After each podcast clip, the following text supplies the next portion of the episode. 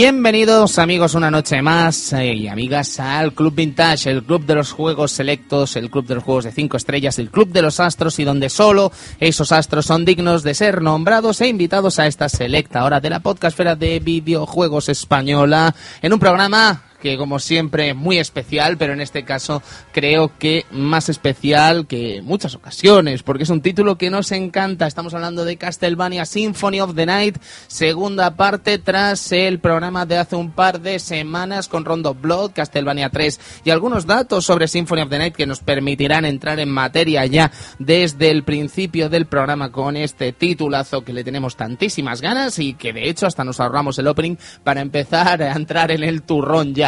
Antes eh, presentamos a los amigos, Eduardo Polonio. Edu, ¿cómo estás? Muy buenas noches, con muchas ganas de, hablar ya por fin de, Symphony of the Night. Eh, ya hemos comentado que anteriormente pues era un repasillo a esos personajes que después veríamos aquí en este Symphony of the Night y ahora pues hablar propiamente del juego, ¿no? Por supuesto. Y el señor Cristian Sevilla Kitian, ¿cómo estás? Pues muy bien, aquí muy encantado de, poder hablar de nuevo de este clásico, de, de profundizar este clásico que perfectamente para mí podría ser el mejor Castlevania. Yo creo que nos guiaríamos a hostias aquí, pero... No, yo creo que no, porque mm. prácticamente estamos todos de acuerdo con esa afirmación, Edu. Mm. Sí, sí, bueno, es que claro, si separamos un poco... El Castlevania aventurero. Efectivamente, entonces sí. No sé, yo ya os digo, ¿eh? Es complicadete también, ¿eh? Porque hay juegos de Game Boy Advance que están... Yo no, nunca me he ocultado ah. que mi favorito es el Area of Sorrow, que sería el tercero de Game Boy Advance, y mm. creo que la gran merma de Area of Sorrow es estar en Game Boy Advance y no estar en una consola grande, ¿vale? Quiere decir que le hubiese tocado estar en una consola de doméstica con todos los medios que podrían haber intervenido en hacer de él un grandísimo juego a nivel sonoro, técnico y, en fin, tener un Symphony of the Night convertido en Area of Sorrow, ¿no? Quiero decir, eso habría sido sencillamente maravilloso y sin duda le habría dado un gran, un gran estilo, ¿no? A ese Area of Sorrow que, claro, al verse en Game Boy Advance, aunque la pequeña no veas cómo estaba, la realidad es que no lucía tanto como podría haber lucido en una máquina mm, mayor, vamos a decir, ¿no? Y, en fin, servidor de ustedes, Tony Buena, que no me había presentado todavía, empezando ya este Symphony of the Night. Así que, amigos, amigas, comenzamos. Pónganse cómodos que nos vamos durante este ratito a ver la maravillosidad de este título. Vamos a hablar de ello un rato.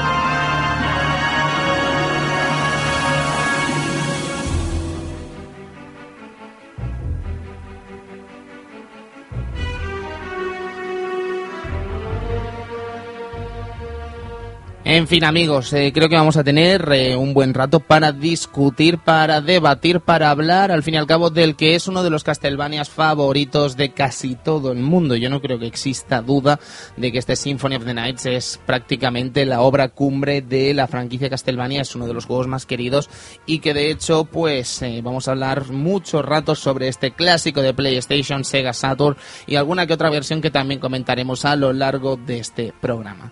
Creo que además es uno es un juego de estos que podemos decir que ha sido ha sido lanzado en muchos sistemas. Podemos hablar de la versión que se lanzó recientemente, bueno, recientemente hace ya unos cuantos meses en PlayStation con la de PlayStation 3, quiero decir, jugable en PSP, jugable en PS Vita, jugable en PS3. Teníamos esa versión en Xbox 360 con una traducción al castellano un tanto mm, mm, discutible, vamos a decir, por no decir que es bastante lamentable en algunos elementos, bastante pobre en algunos elementos y que además se dejan eh, algunos eh, cosas en inglés, ¿no? Que encima dices, jope, ya podrías haberlo traducido del todo por el precio que estamos pagando, ¿no? Sí. Luego tenemos esa versión de Sega Saturn que comentaremos aquí en el programa, Edu, con esas, vers- esas eh, exclusividades, vamos a decir, que tenía este título, Sus cosas buenas y sus cosas malas. que también De- las tenía. Alguna que otra merma, vamos a decir, alguna que otra merma a nivel técnico que evidentemente tenemos que comentar.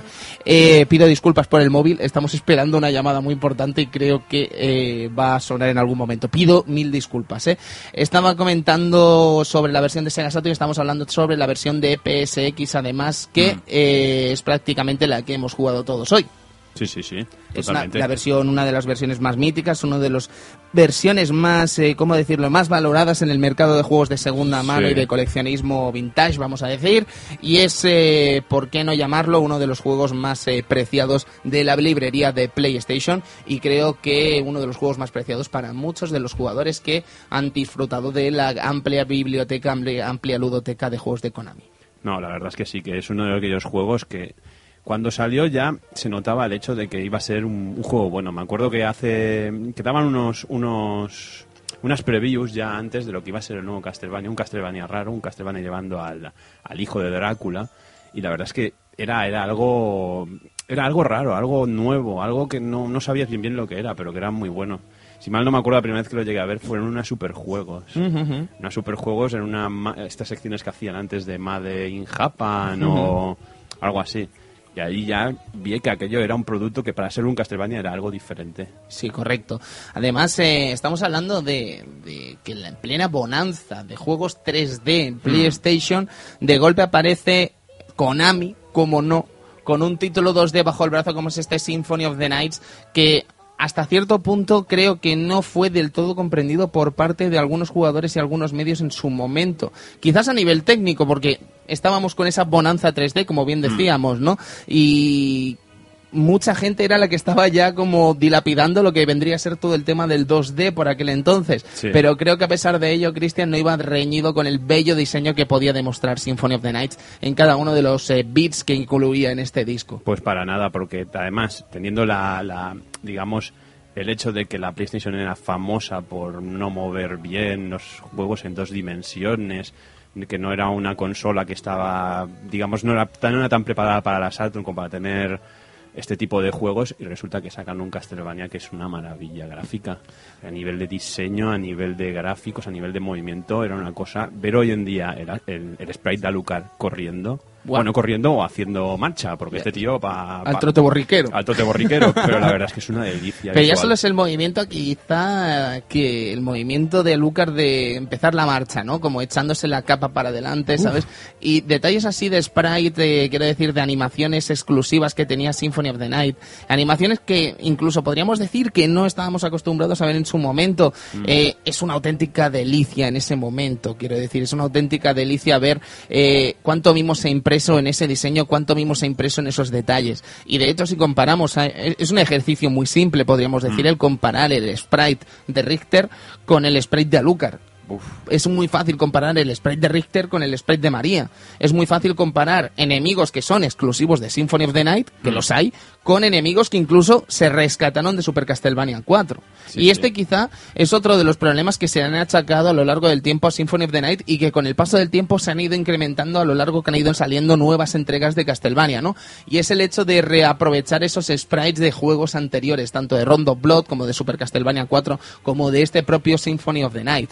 Yo, ¿qué queréis que os diga? Yo va a sonar un poco fanboy, lo reconozco que quizás suena un poco fanboy, pero ojalá toda la gente que re- re- reciclan este tipo de sprites, este tipo de elementos, este tipo de, de, elementos que al final componen un videojuego, que componen el puzzle de un videojuego, ojalá todos lo hicieran también como lo ha hecho el equipo de Igarashi a lo largo de tantas entregas, ¿eh? si me permitís la opinión. No, no, yo creo que también lo mismo. Sea, eh, lo único que le echaría un poco en contra a los sprites de, de- a, digamos, a Triste y a María son que tienen unos colores demasiado vivos para ser un Symphony of the Night, porque Alucard mm, es muy oscuro, el juego es muy oscuro, los personajes tienen unos colores azules, verdes. Hasta que te compras la Joseph Cloak, ¿no? Y lo vistes de rosa. Ahí está, de rosa. de mariposón. Pero la verdad es que. eh, sí, perdón. pero la verdad es que cantan un poco, pero a la vez es que mm, forman parte del juego y, Correcto. y son sprites que son antiguos, reciclados, pero se ven muy bien. Porque ya de por sí el Round of Blood, como ya analicemos el, año, eh, el, el programa pasado, la verdad es que se ve de maravilla. Era un juego que parecía de 32 bits y aquí en este juego entran bien los personajes. Entran perfectamente, Edu, que te veo muy Sí, callado. eh, el tema de los sprites, a ver, sí que es verdad que casi muchos sprites están aprovechados directamente de Round of Blood, Mm. pero claro, también la variedad de enemigos que te da por el castillo se agradece. Es decir, que no son cuatro o cinco eh, enemigos aprovechados y metidos ahí, sino que hay una gran, cati- una gran cantidad de enemigos. Y eso también se agradece, que casi cada zona tengas unos cuantos enemigos que sean exclusivos de esa zona. Yo es que solo te tienes que meter en la biblioteca, ir a la enemy list y ver la amplia lista de enemigos que hay disponibles en este Symphony of the Night. Es una lista prácticamente inabarcable y muy difícil de completar si no accedes al castillo invertido y no exploras casi todos los elementos que hay a lo largo del castillo. No está el Sushinoko del Area of Sorrow, que matar al Sushinoko tenía su que si no sabías cómo hacerlo. Sushinoko es el gusano este de... Sí, es este de, el es el bicho este de la gusano. mitología japonesa que parece ser que es muy difícil de ver, es un- Sí. una especie de mito que en Konami han rescatado en títulos como Symphony of the Night o ay, Symphony of the No, Night, perdón, eh, Area of Sorrow, Sorrow. o Metal Gear Solid 3 Snake Eater, si no me equivoco, ¿verdad? Sí, Lo que te podías comer que Sushinoko. la- Cuando la capturas te llama el coronel y te dice, oye, no te la comas, que está en peligro de extinción y es algo difícil de encontrar. Sí, no el Snake hagas". dice, venga, va, Pero- va, pero te la puedes comer. Qué te la puedes comer. Eh, pues eso, yo creo que la se agrade- o sea, en contrapartida a- al, al copypasteo de personajes tienen Mm. la gran variedad de, de enemigos en cada zona, que yo creo que se agradece bastante. Y además es eso, que yo, por ejemplo, como no pude jugar a Rondo Blood, me sorprendieron la, la gran mayoría. Bueno, a ver, es que prácticamente nadie pudo jugar al Rondo Blood en su Por momento, eso, ¿no? por- Que por ya habían postureos en su momento, Claro, pero... claro, es que decía, coño, todo, todo parece tan nuevo. Es Sí. que todo, todo encaja tan bien en ese juego que te da igual. Sí, sí, la A mí verdad me, es que sí. me vais a perdonar, ¿eh? pero yo creo que es una especie de... Yo creo que esto ha sido al final una, una crítica que se ha ido añadiendo a lo largo del tiempo y que creo que no es para nada justa para Symphony of the Night, pero como- para nada. Es ¿eh? como la dificultad del juego también, otra gran crítica que yo tampoco la veo aceptada. ¿De fácil o difícil? De fácil, Cristian? De dicen, dicen que es demasiado fácil el Hombre, juego. yo lo veo muy fácil. ¿eh? Es un juego de aventuras. Ya, ya, ya, ya. No es un arcade, no es un reto al jugador, es un reto a explorar el castillo. No lo veo así como para que te tengas que tirar media hora para Igualmente, matar a alguien. luego lo comentaremos, ¿eh? pero también es cierto que el que busca dificultad en este título, eh, creo que el paso del castillo normal al invertido en la primera partida es mágico. ¿eh? Quiero decir, ahí hay un... Hombre, ahí hay un nivel... La curva de dificultad pega un subidón que se te va con de las manos. Con bichos que si has sido muy rápido, sin nivelar y nada, te quitan 200 de vida y te matan de dos golpes. Eh, Podemos hablar de nuestra experiencia, Edu, de la partida que jugamos en casa del Chache hace dos semanas. Chache, nuestro compañero de Arcadia Games, para quien no lo conozca, que nos empeñamos en pasarnos el juego del tirón en una misma noche. Y lo queríamos hacer rápidamente. No es excesivamente complicado pasarse el juego del tirón. Yo creo que una persona No. que se conozca el título más o menos bien, Hmm. en 6-7 horas se lo ha zumbado tranquilísimamente.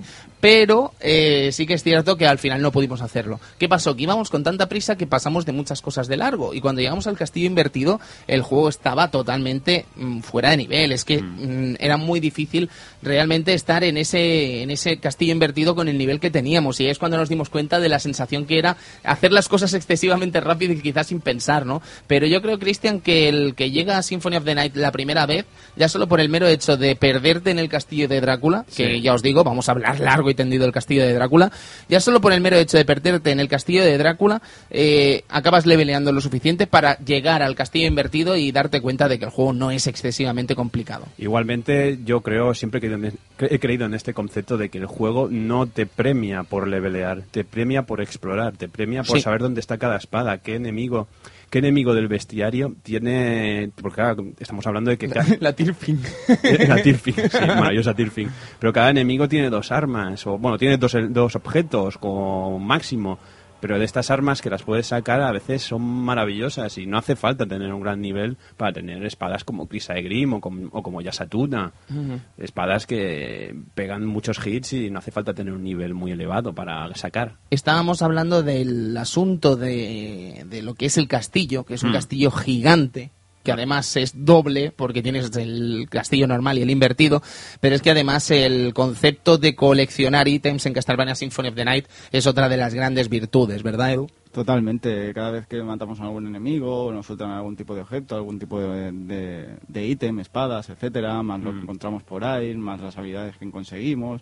La verdad es que tienes muchas cosas para, para explorar y, muchas de estas armas, por ejemplo, a, a veces tienen algún poder que nos permitirá o facilitará según qué zonas. Fíjate Incluso que, ataques. sí, fíjate que Koji Garashi, en esta entrevista que comentábamos en la semana anterior de EGM, decía que la decisión de coger a Drácula, al hijo de Drácula como protagonista, coger a Lucar como protagonista, es que un Belmont no le habría permitido hacer al juego tal y como había pensado en un principio, hacer este Symphony of the Night como había pensado en un principio como tenía intención de hacerlo de cara a lo que sería un juego de aventura como es el caso, ¿no? Y creo que obviamente es una realidad, incluso si nos pusiéramos un poco un poco mm, ¿cómo decirlo? un poco estupendos, podríamos hablar de ese Harmony of Dissonance Es lo que te iba a decir. y ver que Jules Belmont en Game Boy Advance eh, probablemente firmó el peor Castlevania de Game Boy Advance. Efectivamente, es lo que iba a decir, ¿no? Que mm, mirar la, la cuestión y que casualmente eh, de Advance eh, o juego de exploración,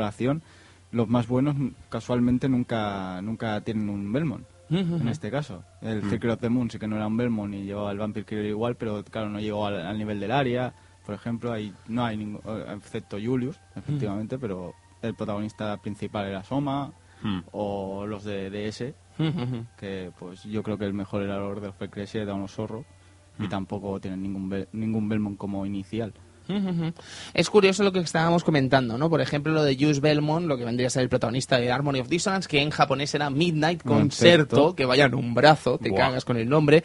Eh, lo que era interesante era eso, ¿no? Que teníamos un Belmont por fin, pero a la hora de la verdad, a la hora de ejecutar poderes y tal, quizás se quedaba un poco cojo porque la mecánica no era la más divertida. No. Y si te lo paras a pensar, Cristian, creo que se podría haber hecho algo mejor, ¿eh? Eh, tranquilamente, porque ya solo con los movimientos de Richter, por ejemplo, añadiendo algunos movimientos de Richter, no tan dopados, pero añadiendo algún tipo de movimiento de Richter, Hmm. ya podrías haber mejorado bastante el propio juego. Pues la verdad es que sí, que el, el personaje se queda bastante limitado. El sistema de mapas es cuando menos bizarro. El hecho de cambiarte de El tema un de los cuadros. el tema este de cambiar de un mapa al otro, de un, hay un castillo que es una manera, el otro castillo. Bueno, dentro del castillo hay como dos dimensiones, una cosa muy ¿Nos extraña. transportábamos también por cuadros o estoy con...? No, Mm. eran, eran unas zonas. Eran zonas. Vale, eran vale, es que a mí me sonaba Era- también el tema de los cuadros como el segundo de, de- Era como, un, DS. era como un castillo azul y un castillo rojo, Sí. si mal no me acuerdo. Fíjate, es que la verdad es que no me dejó prácticamente nada este juego a recordar. Para Quiero decir, recuerdo muchas cosas, evidentemente, pero no es una aventura como Area of Sorrow que se me metió dentro y dije, wow, vaya juegazo. Sí, es que lo que digo, con látigo y tal, que solo lleves látigo y armas secundarias y cosas así, prefiero prefiero el primero, el Circle of the Moon. Hombre,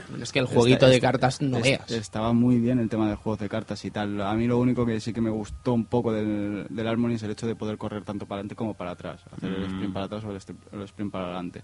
Que sabemos que siempre quedamos para atrás, eh, o sea que tenemos un, un retroceso rápido y siempre para ir para adelante tenemos que girarnos. Si lo queremos hacer rápido, venga, tiramos para atrás.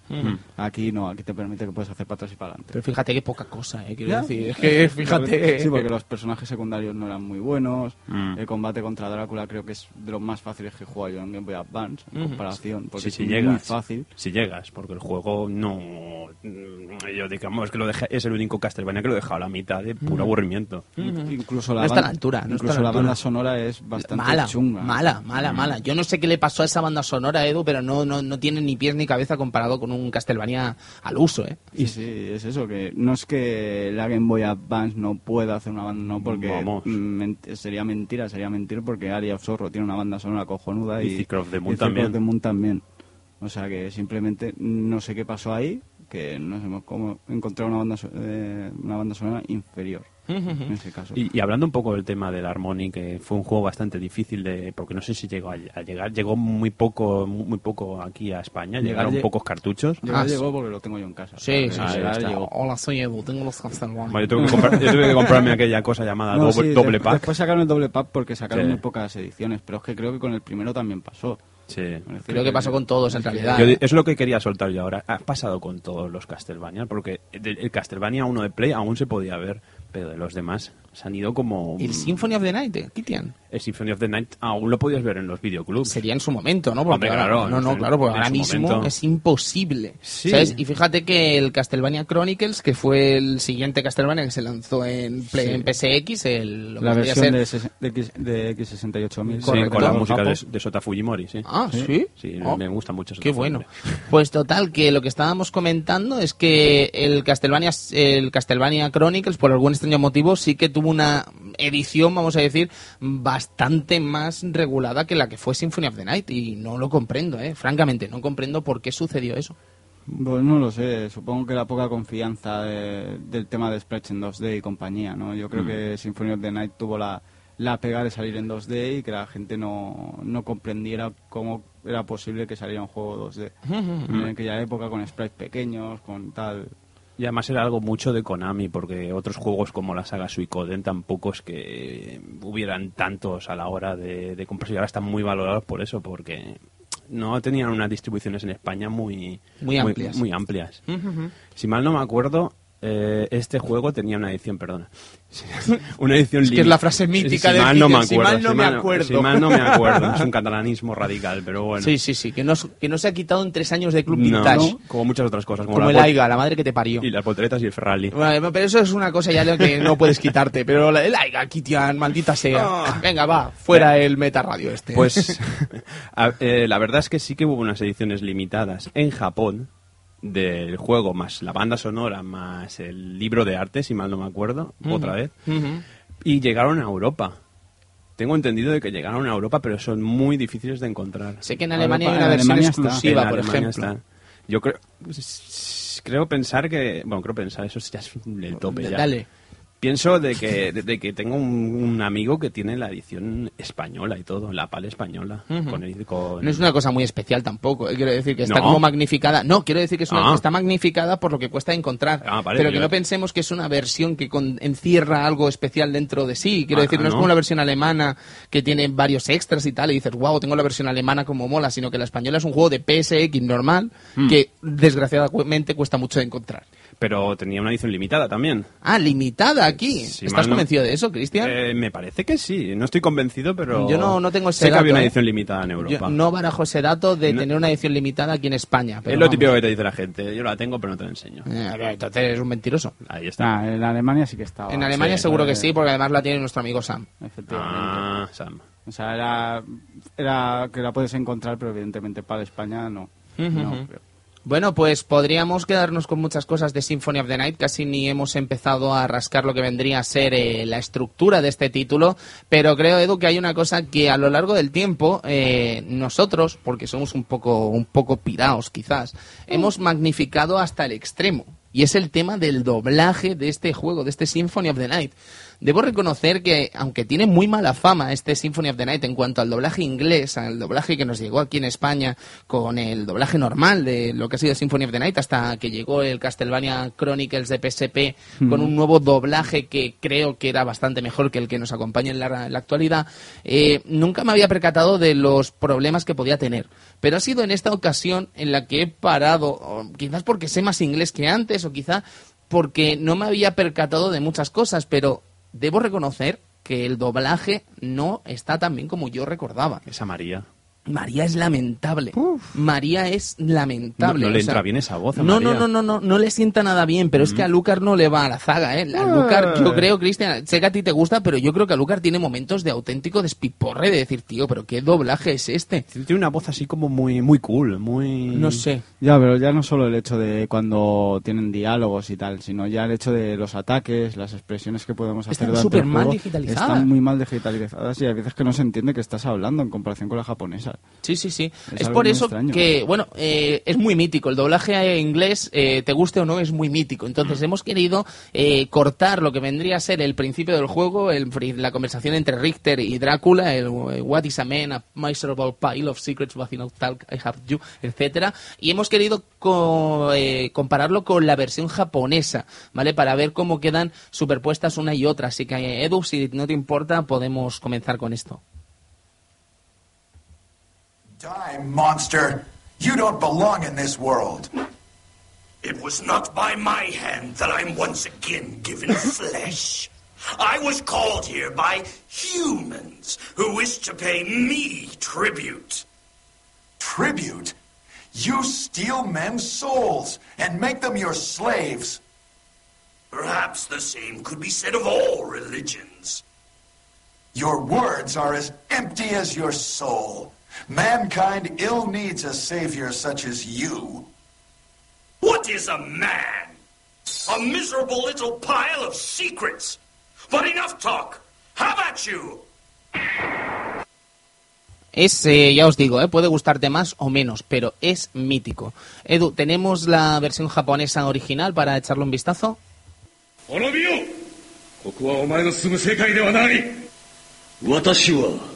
自らの力で蘇るのではない。欲深な人間どもによって蘇るのだ。力が唯一の正義なのだからな。それはお前の勝手な言い草だ。人々は同じ信念のもとで求め合い集いそして歩んでいく。だが現に人間どもは欲望によって発展し信仰によって統率されてきたではないか。人間は力だけでは統率できない。敬い慈しむ心があるからこそ統率ができるのだ。くだらん。どちらが正しいか死をもって分からせてやる。La diferencia es abismal y encima en el caso del doblaje japonés contamos con un doblador de excepción en el caso de Drácula, Edu. Estamos hablando de Norio Wakamoto. Estamos hablando de una voz mítica del doblaje japonés, uno de los sellos más valorados del panorama de doblaje japonés. Y estamos hablando del tío que, por ejemplo, dobló a Cell en su momento. Esta- estamos hablando del tío que eh, hizo la canción del Berry Melón, eh, que tanto escucháis en. Arcadia Gamers. Y estamos hablando de una de las voces más respetadas al fin y al cabo de todo el panorama. Este no era el, el gato de... De, sí, de Ah, Gadallo, de el padre Gadallo. chillo, correcto. y, Johnny, mía. y Johnny de Guilty Gear. Sí. y, eh, Buah, es que De todo. el, el padre Anderson en Helsing, con- Correcto. con su inglés. Sí, sí. Eh, Oh, por favor. Es él, es él. El caso de Richter también es un doblador famoso, Edu. No sé si lo has buscado. Sí, eh, pues es bastante famosillo, Kiyoyuke Yanada. Que, bueno, entre otras cosas, pues te- ha, ha hecho a, a Yotaro Kuyo en lo que sería el JoJo Bizarre de CPS3 y en, y en algún que otro drama CD, por ejemplo. No sé, Edu, si podrás acceder a la bio del Seiyu de Alucard, que, que también es interesante. Ryotaro Okiyauyu ha participado en varias cosas también, como es el caso del nuevo Tale of Chilia.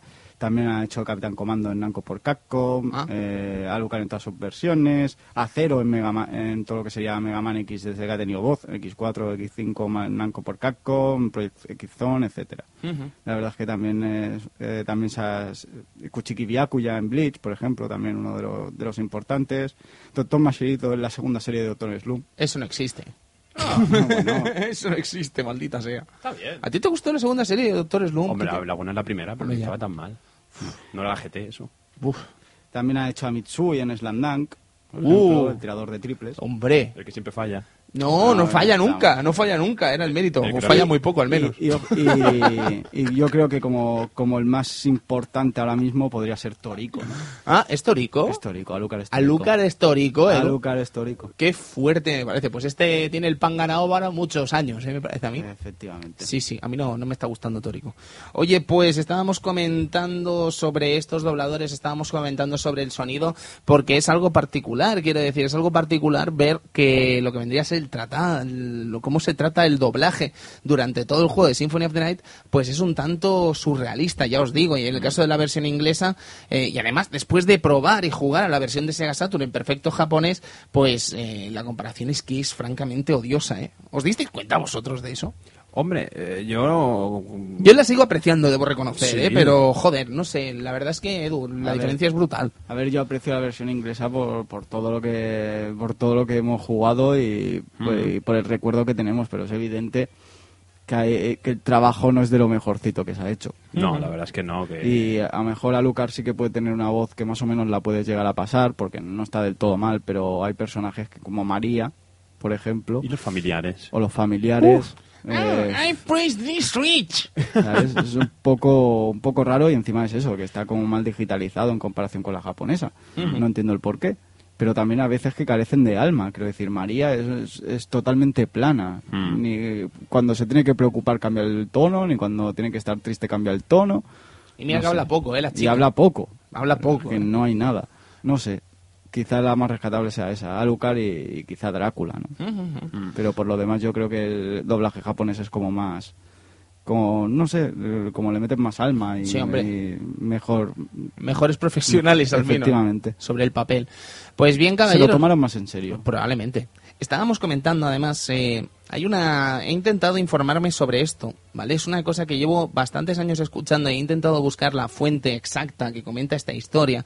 Y es que eh, parece ser, y esto vamos a tomarlo si os parece bien entre. Vamos a pillarlo entre pinzas de momento, ¿vale? Vamos a intentar confirmarlo, estaros atento al Twitter y probablemente alguna algún medio en el que pueda explicar esto bien, porque me parece un tema como muy interesante y que me gustaría intentar investigarlo y si nos podéis ayudar pues sería realmente estupendo, aunque no sea ni mucho menos vuestro trabajo, ¿vale?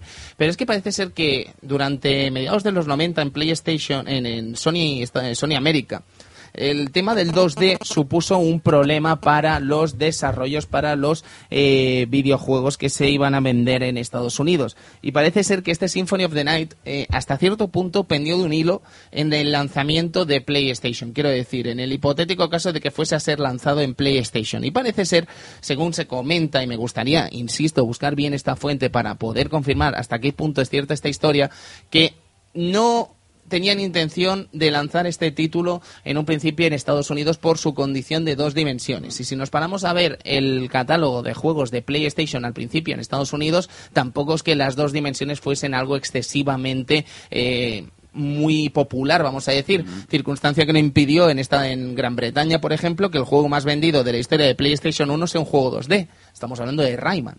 ¿Vale? Pero en Estados Unidos se estaba haciendo otro mercado, podríamos decir. Y de hecho fue la propia Konami la que me dio diciendo, oye, no te flipes porque estamos haciendo un pedazo de desarrollo con este Symphony of the Night y después te viene un Metal Gear Solid, o sea, que no te pongas estupendo porque a lo mejor entramos en un problema y al final tuvieron que sacarlo. De hecho, esta propia esta propia idea de las dos dimensiones y estos problemas de las dos dimensiones, Edu, en PlayStation 2 sí que fueron patentes. Sí, efectivamente, sobre todo con los juegos de SNK, en este caso, le costaba mucho. Evidentemente sí que es verdad que los productos de SNK que quería traer sí que eso, eran un poco bastante baja calidad, como es ese SNK vs Capcom Chaos, ¿no? Que claro, de 2D por mucho 2D que sea, pero el juego, uff. Vamos a decir que, Mm. bueno, era discutible. discutible, ¿no? Pero claro, tampoco le puedes decir, no, no, no va a salir porque es 2D, mira.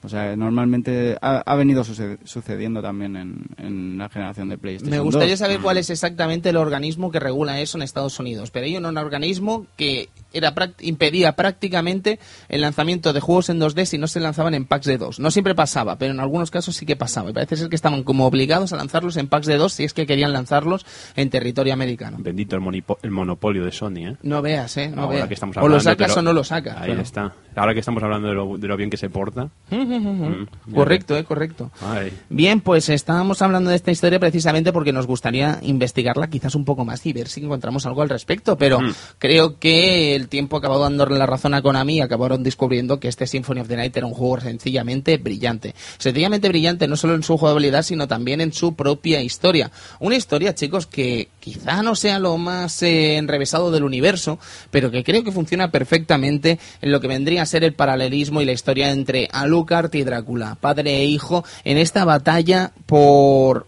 por volver a enterrar lo que vendría a ser a Drácula años después de que Richter, el cazavampiros de la familia Belmont, acabase con él, ¿no? Entonces, el encontrarnos que el castillo de Drácula ha vuelto, eh, encontrarnos con que parece ser que Drácula ha vuelto con el castillo y Alucard despierta de su letargo para enfrentarse de nuevo al que es su padre y descubrir que no es su padre, sino que ha sido un propio Belmont el que ha resucitado el castillo de Drácula para entrar en una batalla infinita con Drácula por- con el fin de no quedar el legado de los Belmont enterrado en una sola batalla cada 100 años, pues resulta una cosa como mínimo interesante. Sí, la Sí. verdad es que sí. Y que sabes que algo algo pasa detrás. Que un Por supuesto. Un Belmont no es es precisamente... No veo a Richter capaz de, de resucitar a Drácula. O sea, no sé. El planteamiento de la historia en sí es bastante, bastante bueno. Vemos como María también va, va a investigar el tema. ya que María después de Rondo se hace amiga de Richter. Y claro, que desaparezca de manera Sospechosa. misteriosa durante ese, ese, ese, ese tiempo y misteriosamente después el castillo vuelve a resurgir, pues le, le hace sospechar. Estábamos comentando sobre el principio de este título, estábamos comentando el hecho de empezar el juego con el propio Richter Belmont y la batalla contra Drácula en ese trozo que hemos escuchado en inglés y en japonés y llevar al propio Richter en una batalla en la que nos enfrentamos a Drácula y que tiene una especie, vamos a decir, una especie de definición de cara a lo que sería el propio juego. Es decir, si conseguimos hacerlo de la mejor forma posible, seremos recompensados al empezar el juego con mejores estadísticas. Si no lo conseguimos, eh, seremos, seremos maltratados, vamos a decir, por parte del juego. Sí. Eh, pueden pasar aquí varias cosas. Podemos acabar con Drácula sin problemas, usando las propias magias, usando el propio Vampire Killer. Podemos usarlo, podemos hacerlo de muchas formas, ¿no? Sí. Pero si eh, Drácula acaba con nosotros, lo que ocurrirá es que aparecerá María, invocará a los animales elementales y, bueno, y nos dará la ayuda. Animales elementales, que, Sí. que es Pokémon, eso. Sí, algo así, pero Ah, es vale. que se llama así, ¿no? Los, Lo- los dioses. Los dioses. Riako y compañía. Bien, pues el Eh, caso es que eh, nos doparán y podremos acabar con Drácula. Sí, efectivamente. Eh, lo que pasa es eso, que si llegamos a ese, a, a ese momento en que María nos salva, pues eh, empezaremos con unas estadísticas bastante bastante peor que si lo hacemos bien. Que luego a la hora de la verdad tampoco, es que tampoco supongo, tampoco cambia mucho la cosa. Y de Pero hecho en la versión de Xbox Live no cambia. Ah, qué bien. Eh, no sé por qué, no, no, no cambian, Eh, Cristian. no cambia. Las eh, estadísticas si lo haces de una u otra manera, siempre Ah. tienes las mismas estadísticas. Bueno, pero te dan ítems. No, en el caso de Xbox Live no. No te dan bombas ni nada, joder. Pues, En el caso de Xbox Live no. Vaya por más bizarro hicieron los del Digital Eclipse. Es un este, poco ¿no? extraño ¿eh? lo que pasó con ese Ni, port, ya ni- os ni digo. canción, ni ver cómo se destruye el, el castillo, ni nada. Es un poco extraño, ya os digo. No. sí, sí. Y bueno, también el hecho que es evidente que no vamos no vamos a poder morir con Richter en, en ese tra- en ese tramo del juego. por- No, entonces sonaría el I am the win, eh, acabaría es- el juego claro. y estarías muy decepcionado. Porque en teoría es el, es el final de Rondo Plot, o sea que por esa regla de tres no, no podremos ver morir a Richter. Ujú. Bueno, entonces ya comenzaremos con el propio juego en sí. Nos encontraremos con Alucard entrando en el que es su castillo, en el castillo de su padre. Y bueno, básicamente encontraremos al principio la batalla con. Bueno, una batalla no, porque no nos dará tiempo. Nos encontraremos a la muerte intentándonos disuadir, disuadir para que no entremos en el castillo, para que no arrebatamos, para que no luchemos contra lo que vendría a ser el poder de nuestro propio padre, ¿no? Para ello nos robará los distintos ítems que tenemos, que vienen a ser el- la espada de Alucard, el, escudo de Alucard, las botas. las botas y lo que vendría a ser el, eh, la capa del, de Twilight, que ahora no me sale. La, el cap- nombre. la capa de Alucard. Ahí Sí. está todo etiqueta con la dinamo, con la dinamo esta. Sí, sí, ¿sabes? sí, sí. todo Cuando tu madre, Alucard. ¿sabes? Cuando tu madre te Sí. ponía el nombre en una etiqueta, pues del palo así. La pero todo, el escudo, todo. Con tu madre que está desaparecida y bastante, bastante muerta ya, eh, pobrecita. Sí. sí, sí, pobrecita.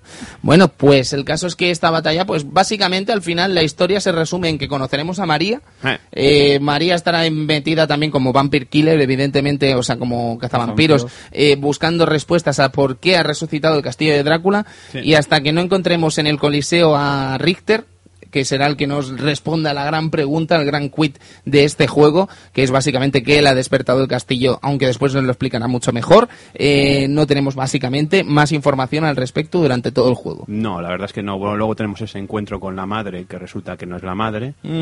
Estamos hablando de la sucubo, ¿no? La, la nightmare, sucubo. la pesadilla que tenemos, pero claro, tienes que acceder a una parte casi secreta para encontrarte esto. Ah, sí, Sí, claro. sí, Quiero decir, tienes que explorar el castillo para encontrarte esto y si no lo encuentras, no obtienes el, uno de los anillos que son necesarios para acceder a la parte oculta. Ahí está. Y lo que os quiero decir con esto y la pregunta que quiero lanzar aquí es que, claro, tú te puedes pasar técnicamente el juego matando a Richter. Sí. Recibiendo las disculpas de María del palo, bueno, ¿la has matado? Sí, es que no tenía nada más que hacer. Ah, bueno, I am the wind, I am the sun. Final ¿Sabes? malo. Quiero decir que es el final malo, pero me pregunto cuánta gente habrá llegado a ese final sin saber que el juego podía ir mucho más allá. Pues mucha gente, la verdad, ¿eh? Y probablemente se hayan decepcionado bastante eh, con este título. Yo, yo tengo amistades que han llegado a ese final y lo han dejado y me han dicho, el juego está bien, pero es muy corto. Mm, es corto y no es tan difícil como... O sea, no es un reto. No es un han sido- Castlevania han al sido- uso. Sí, sí, han sido tres horas. Yo he tenido, y hasta que no he dicho, oye, de... junta los dos anillos, te dan unas gafas, con esas gafas hagas algo y ya... Claro, claro. "Hostia, esto Es cambia". que el juego debe tener como 5 o 6 finales, si no me equivoco, que dependen en su mayoría de no subir al castillo, ¿Mm? subir al castillo y de subiendo al castillo diferentes elementos que componen. Según has descubierto más del castillo, tienes un final u otro. Ah, un final en el que María se queda contigo, un final en el que María no se va y básicamente... Sí, según los tantos por ciento que tengas, que Exacto, cuando llega cambia el un límite, cambia el propio final. Correcto. Estábamos comentando precisamente eso, ¿no? Que podemos matar a Richter y ahí se acaba el juego, pero ni mucho menos es la intención de este título, de este Symphony of the Night, que prácticamente está concebido para que subas al castillo invertido. ¿Cómo debes hacerlo? Pues bueno, básicamente lo que necesitarás primero es ver a la sucubo, necesitarás conseguir la armadura rompepinchos y subir a una de las habitaciones del- de, la, de- de la parte superior del castillo eh, cubierta por pinchos para acceder a la que sería el anillo plateado Sí, que, junto al dorado Que nos dará María. La exactamente sucubo nos dará el dorado Mm. y después tendremos que ir a la torre, el- en la pantalla de los relojes y en ese momento, en esa, esa habitación que hay tres tres rutas, que es Mm. el- una que podemos ir cuando pasa un minuto, otra cuando Usamos el ítem del, del- del reloj. y otra con los saltos, pues se abrirá la, la parte inferior de, de esa, de esa habitación, en el cual accederemos a una especie de, de habitación pequeña y ahí María... con pues, escaleras en el techo Efectivamente. Y ahí, y María nos dará las, la- las, graf- las gafas sagradas, que será la que nos permita ir a la ducha con Richter y ver que algo pasa con él. Que en este caso parece que está controlado por algo. Una bola verde Una bola verde que es la que utilizaba Shaft en, lo- en el Round of Blood para atacarte. Así que ya sabemos quién está detrás. Exactamente, de hecho, una vez acabamos con esa bola verde sin atacar a Richter en la medida de lo posible, Sí. nos encontramos con que es el propio Shuffle que estaba dominando a Richter y que sube a lo que vendría a ser una parte superior del castillo que todavía no conocemos. Efectivamente, Shaft ha controlado a Richter para conseguir el propósito que era volver a resucitar a Drácula antes de tiempo. Correcto, eh, Richter y María se quedarán en la parte inferior y Alucard comenzará que es prácticamente el principio de la aventura de este Symphony of the Night o cuando comienzan las hostilidades, vamos a decir. De hecho, no sé si os habéis fijado que en la parte en la que subimos al castillo invertido hay una cosa muy curiosa y es el arte de lo que vendría a ser el propio escenario, un arte que acompaña dura- durante todo el juego en todos los escenarios y en prácticamente todos los elementos más allá de los propios enemigos y el propio personaje. Eh, si os fijáis hay una escultura, una especie de escultura en el- la pared que es una mano dándose, a- son dos un- personas dándose la mano, uno Ah. está eh, dándole la mano eh, Sí. de pie y la otra está boca abajo, ¿sabes? Y cuando llegamos a la parte de arriba se giran las tornas. Sí, sí, sí. ¿Sabes? Eh, lo que vendría a ser el escenario de Symphony of the Night durante todo el juego, que ya os digo que es muy amplio y hay Mm. muchísimas pantallas, esconde elementos artísticos de este estilo, ¿no? Sí, totalmente. Y esconde muchísimos secretos que hacen de la obra un elemento más interesante del que poder acudir, ¿no? Por ejemplo, estábamos hablando de, de acceder a lugares como el propio Coliseo, en el que vemos eh, gente, mm, partes en las que parece un arsenal, ¿no? Donde podremos acceder a distintas armas y a distintos elementos solo por ver el escenario conociendo que es un arsenal esa parte. Sí, sí, también tenemos el hecho de que, por ejemplo, en la pantalla de- del reloj, bueno, después de pasar la pantalla del reloj tenemos unas pantallas con unas armaduras que te van señalando con el dedo a qué, a qué pared tienes que romper. Correcto. Que es maravilloso eso, porque están ahí señalando. Incluso hay una que señala para el otro lado, pero hay una pared. Dices, cuidado que me está engañando. Sí, sí, sí, eso mola mucho, eso mola mucho. Sí, esas, esas estatuas, la verdad es que mola bastante que te vayan. ¿eh? Mira, por ahí arriba, ¿eh? por ahí abajo. Hay cosas así durante todo el escenario. Yo me gusta mucho, por ejemplo, en las catacumbas. eh, hay una, un- una cosa, una- un efecto gráfico que no se vuelve a usar durante todo el juego y es el efecto del hielo. No sé si lo habéis visto. Hay unas pequeñas láminas de hielo, o sea, hay pequeños charquitos de aguas eh, cubiertos por láminas de hielo que al tocarlas al Lucar el hielo se rompe. Hmm. ¿Vale? Y es un efecto bastante interesante. Es curioso que eso no se vuelva a hacer el juego en ningún efecto, solo se ha hecho para eso. Y creo que eso tuvo que dar algún que otro dolor de cabeza. Bueno, de esto hablaba el- en una entrevista, se habla con que que hablan con Onkoji, que le preguntaban por este tipo de cosas que eh, él dice abiertamente que no son suyas, siempre son del equipo de programación, que son varias ideas y que tienen, pero por ejemplo, en el Down of Sorrow hay sitios de con la nieve donde si, te- si subes encima se cae de la nieve, o sea, se cae del capot, o sea, se cae la, la escarcha del capot y son pequeños detalles que la verdad es que hacen que el juego se tenga, tenga más, como más cariño, esté hecho con más cariño. Hombre, Symphony of the Night se nota que el juego está trabajado al mínimo detalle. Totalmente. En situaciones extrañas, por ejemplo, ya el hecho del, del Clock Tower, de, la, de, de ir arriba Hmm. y encontrarte que estás entrando en el Rondo of Blood. Es la misma Clock Tower que en el Rondo of Blood. Hmm. De- Cuidado. de- desde el, pa- desde la, desde el, el puente que se destruye ah, caminando Sí. hasta, hasta están los engranajes que en teoría es donde estaba la novia de Richter para salvarla, donde estaba Ned. Incluso los engranajes esos, si los vas pulsando, al final se abrirá la puerta para, para ir a un, a un- a un sitio secreto. La verdad es que se nota ahí el cariño que tiene que, que han tenido el, el grupo de programación a, a Castlevania y el detalle que han tenido de hacer muchas cosas porque se nota que hay un trabajo detrás. Sí, sí. Y hablando también de cameos, podemos encontrar mil, mil cosas, mil y una. Por ejemplo, el bicho que te persigue al primer, en el primer trayecto del, del Round of Blood, esa Sí, especie está de toro, En, está en el Coliseo muerto. está en el Coliseo muerto. Hay miles, miles, miles de cosas. Eh, cierto enemigo del castillo invertido que los que jueguen al Castlevania 3 se darán cuenta que están ahí también. Bueno, sí, de hecho es que para mí es uno de los grandes enemigos de este juego, ¿eh? lo que Mm. vendría a ser el enfrentamiento con Trevor.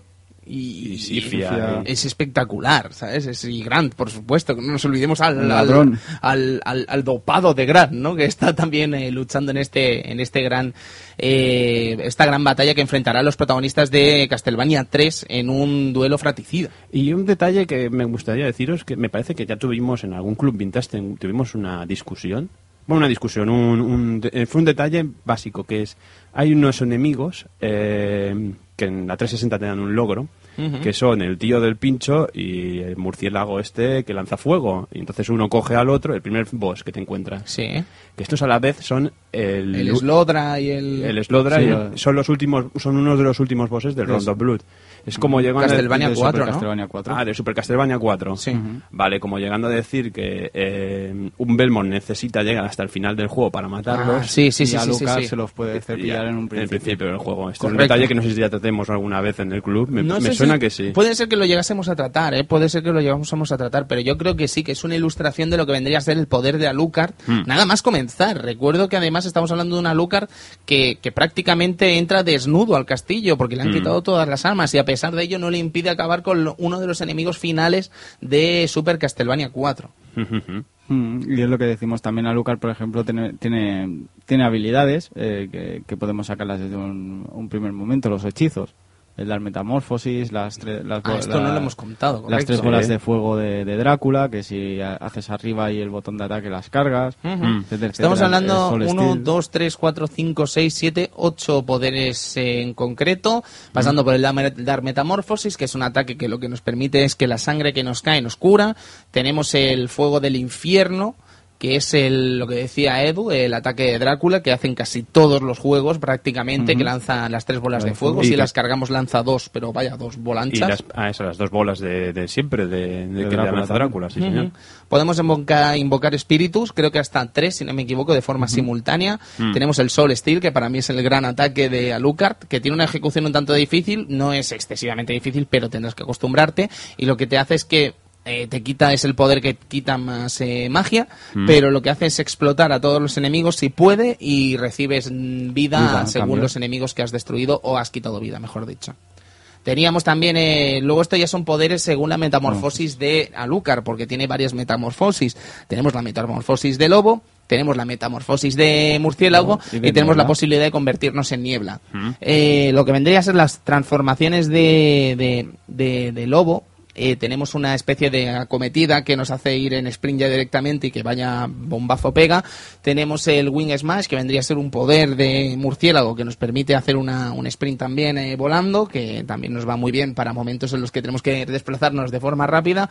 Y si no me equivoco, nos queda el Tetra Spirit y el Sword, de, el Brother Sword. El ¿se llama? Brother Sword, sí. Exactamente, que esto nos lo necesitamos con el familiar de la espada. Sí, un- una técnica bastante chunguilla de hacer, ¿eh? Sí, pero bueno, una vez lo hacemos no veas cómo va también, Sí, sí. ¿sabes? Recordar que todo esto se hace rollo inputs de juegos de lucha, o sea, media vuelta atrás adelante, etcétera, etcétera. Sí. Y evidentemente también tenemos otros poderes como el doble salto o el salto en picado, etcétera, Pero etcétera. esto ya serán reliquias. Efectivamente, necesitamos reliquias que vamos consiguiendo durante el juego. Sí, reliquias también hay un buen puñado. O sea, es lo que estábamos comentando, básicamente, que son una serie de elementos que lo que nos permiten al final es eh, tener todo tipo de poderes y todo tipo de posibilidades para poder jugar con este Alucard en un mundo en el que con un Belmont, en- perdón con- por la frase ejecutada, quiero decir, eh, con un Belmont no podríamos haber jugado en algo así. No Sí. podríamos haber jugado de esta forma. Pero igualmente te, de- te, deja- te hacen saber que aparte de, de que ser un vampiro, como si un vampiro fuera algo a nivel de fuerza, es algo o sea, imposible. es Inhumano, un- vamos es a decir. inhumano, es un ser que, que es, es muy poderoso, tiene mucha fuerza,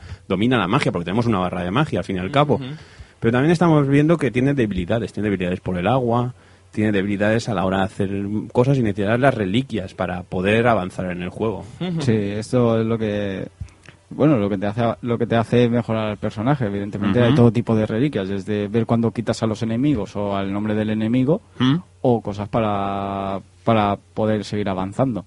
Eh, como ya hemos comentado muchas veces, aquí es la exploración más típica del Metroid, ¿no? Eh, llegará un momento en que no podamos hacer nada más y si no hemos encontrado el ítem que nos permita pasar, como en el caso de la niebla o alguna cosa así, no podremos avanzar. O las botas para hacer los dobles saltos y llegar lejos, etcétera, etcétera. Igualmente, igual- igualmente una frase que quería decir que este es más permisivo que el Metroid, ¿eh? porque a veces el Metroid tiene la típica pantalla que no sabes lo que hacer y a lo mejor le tienes que transformar en bola e ir saltando por los lados. Y Efectivamente. este, este es más permisivo, sabes que si por aquí no vas, tienes que ir por el otro lado y todo va a ser un poquito más fácil. Ujú. Estábamos comentando, no sé si hemos llegado a comentar sobre los familiares que No, tenemos a disposición. Básicamente tenemos murciélago, fantasma, eh, hadita, eh, demonio, espada y algunos extras, ¿verdad? Que eran como... Las, las- los extras de la versión Correcto. Platinum, ¿no? Sí, la- el doble el doble demonio, o sea, Sí, el- el demonio narizón. El, el- el demonio narizón y la segunda hada. Ujú. Pero son añadidos un poco así, ¿no? Quiero decir que tampoco son añadidos excesivamente es, una edición de, de- Era para la edición, si mal no me acuerdo, para, para la edición Platinum. Bueno, no era Platinum, no sé lo que era, pero...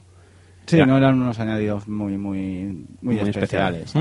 Bueno, pero teníamos el hecho de que si ahora me me parece que una de las hadas, si te sentabas... Sí, si te sentabas en la biblioteca te cantaba una canción. ¿Tenemos esa canción, Edu? Eh, sí. Pues si podemos escucharla un poco y así creo que nos vendrá estupendo. Eh, esta canción no se... us- No está, en no, la- no en la está, ¿no? versión- Yo por lo menos No. lo que he visto en la Xbox 360 y tal me he sentado y no. No, no podemos la. PSX desde luego Eh, no me ha encantado. Hay, hay rumores que dicen que si lo pones en la versión japonesa te sale. Ah, Pero a lo mejor tienes que pagar, porque como en la versión japonesa tienes que volver a comprarte el juego, pero... madre mía. Pues no sé, yo ya os digo, eh, yo no lo he visto cantar nunca. Y para esto tienes que sentarte en alguna de las numerosas sillas, ¿no? Digamos, De la habitación, bueno, de la biblioteca, sí. por ejemplo. Sí, Vale. sí, sí.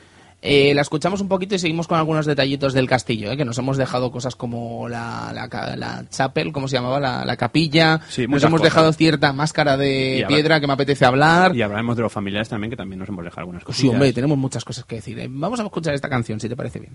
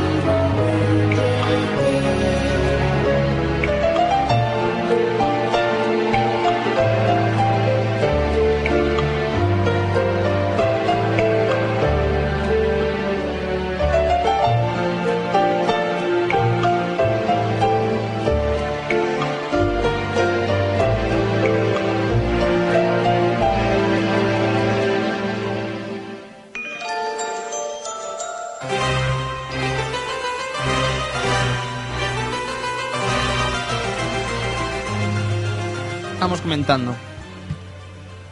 Sobre ¿Eh? familiares. Ah, los familiares, sí. Verás que los familiares también aumentan de nivel contigo. Correcto. Contra- Y van cambiando, de hecho, eh, la, cambiando. la apariencia. Van cambiando la apariencia, eh, ganan en ataque, ganan en, en habilidades. Tenemos como, por ejemplo, las cala- la calavera pues ataca más rápido.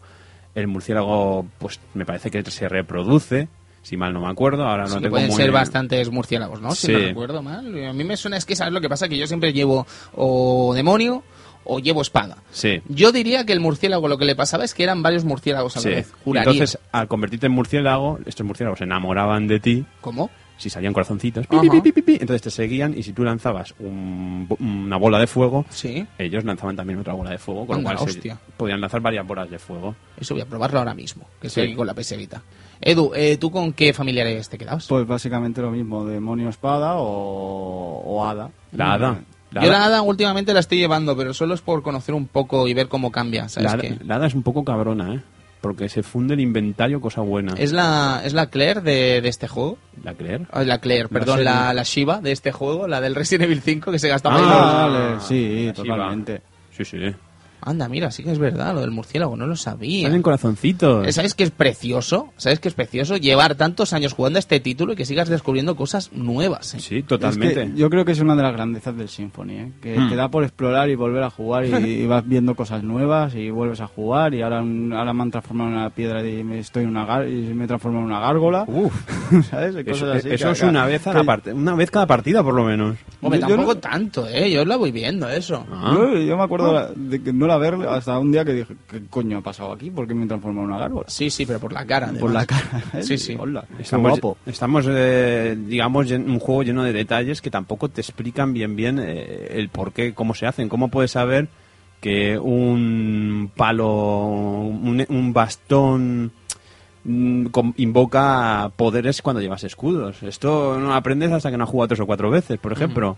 Correcto. Hay un bastón mágico que llevándolo llevas un escudo, llevas el bastón mágico y con él invocas el, el, digamos el dios de, de ese escudo que te hace habilidades nuevas. Yo creo que con el tiempo seguiremos descubriendo cosas, ¿eh? No nosotros, sino la propia comunidad seguirá descubriendo cosas. Porque mira que detrás de este juego hay una comunidad de jugadores bastante Tremenda. bastante tremenda, ¿eh? Que busca cosas ya casi lo imbuscable. buscando elementos y explotando el juego al máximo. Sí, como el hecho de poder salirte del escenario con la niebla. Sí que es Por verdad, sí. ejemplo. Parece Ahí- que hay un concurso de ver quién se escapa Sí, por más sitios. Hay pequeños bugs y cosillas que nos permiten, pues nada, salir nada del castillo y volver. Hmm. Pero madre mía, la gente se vuelve loca para ver cuánto puede descubrir de, de por ciento del castillo. Estábamos hablando antes, por ejemplo, de elementos así co- concretos, ¿no? Elementos así de, de homenaje, podríamos decir, Mm. dentro del propio juego, ya no solo a cosas anime o manga, como es el caso de JoJo's Bizarre, que es una serie que sabéis que nos está gustando últimamente mucho y que aquí también hay un detallito bastante curioso, sino que incluso al propio Señor de los Anillos, ¿sabes? Ya, o incluso la mitología, ya vamos a hablar, vamos a, el rollito Tolkien y tal también está representado aquí. Eh, la espada de Gandalf, Glandring, está representada en este Ah. juego con, no recuerdo el nombre bien bien cómo era, pero hay una Glandring en este juego. Y además en la descripción era algo así como una espada llevada por magos. Además de distintos elementos eh, hechos por elfos y tal. Pero por ejemplo estábamos hablando antes y nos dejó muy locos ahora que hemos visto yoyos y hemos disfrutado de esta fantástica serie, cuando estamos en la biblioteca, Edu, y nos encontramos con la piedra, la, la máscara, Sí, la de, máscara piedra. de piedra. Eh, evidentemente en yoyos pues eh, sale, sale una máscara de piedra que, que transforma en vampiro. Ojo. Y mira, pues casualmente aquí nos encontramos lo mismo. Y de encima- hecho en la propia serie se encuentra en la máscara de piedra, la se, se la en la encuentran en la biblioteca, uno de los personajes principales. Decir que la máscara de piedra, si no se parece suficiente ya a la de Yoyos Bizarre, encima eh, la descripción pone algo así como Ancient Ceremonial Stone Mask, o sea, una máscara de piedra que Para se usaba rituales. en rituales ceremoniales, ¿vale? Entonces es como del rollo, wow, eh, aquí hay de todo, ¿sabes? Es Eh, maravilloso. Sí, sí. Y ya os digo, hay muchísimos elementos así que son rescatados de lo que vendría a ser eh, series, eh, lo que vendría Bueno. a ser, eh, vamos a decir, cultura. Lo que popular. También, también tenemos el hecho de que hay algo del universo Konami aquí. Tenemos, por ejemplo, eh, los rods, que nunca me acuerdo cómo se llaman, los bastones. Tenemos un bastón de escudo, que si haces la técnica, porque claro, tenemos que muchas espadas, si haces un movimiento con ellas, Un Hadouken, por un ejemplo. Hadouken, por decirlo, un, cámara- un abajo adelante, invocaremos la habilidad especial de la espada. Y No en todas, pero en algunas sí. en la gran mayoría. Y por ejemplo tenemos este bastón de escudos que si lo lanzas eh, verás un, un escudo chiquitito que te recuerda a, a muchos le recuerdan a los Options de la saga Nemesis Ah, qué grande.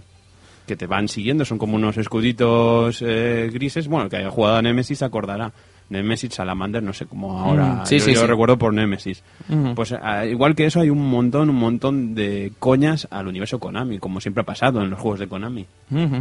Interesante ese punto. Creo que ta- había también algo de Metal Gear al final, Edu. Decían que según qué invocación pues, salía la- el interrogante de, de Metal Gear, Ah. pero no, no, no lo he visto. ¿eh? Yo, Yo eso nunca me ha quedado muy claro, eh, de debo Metal- reconocer.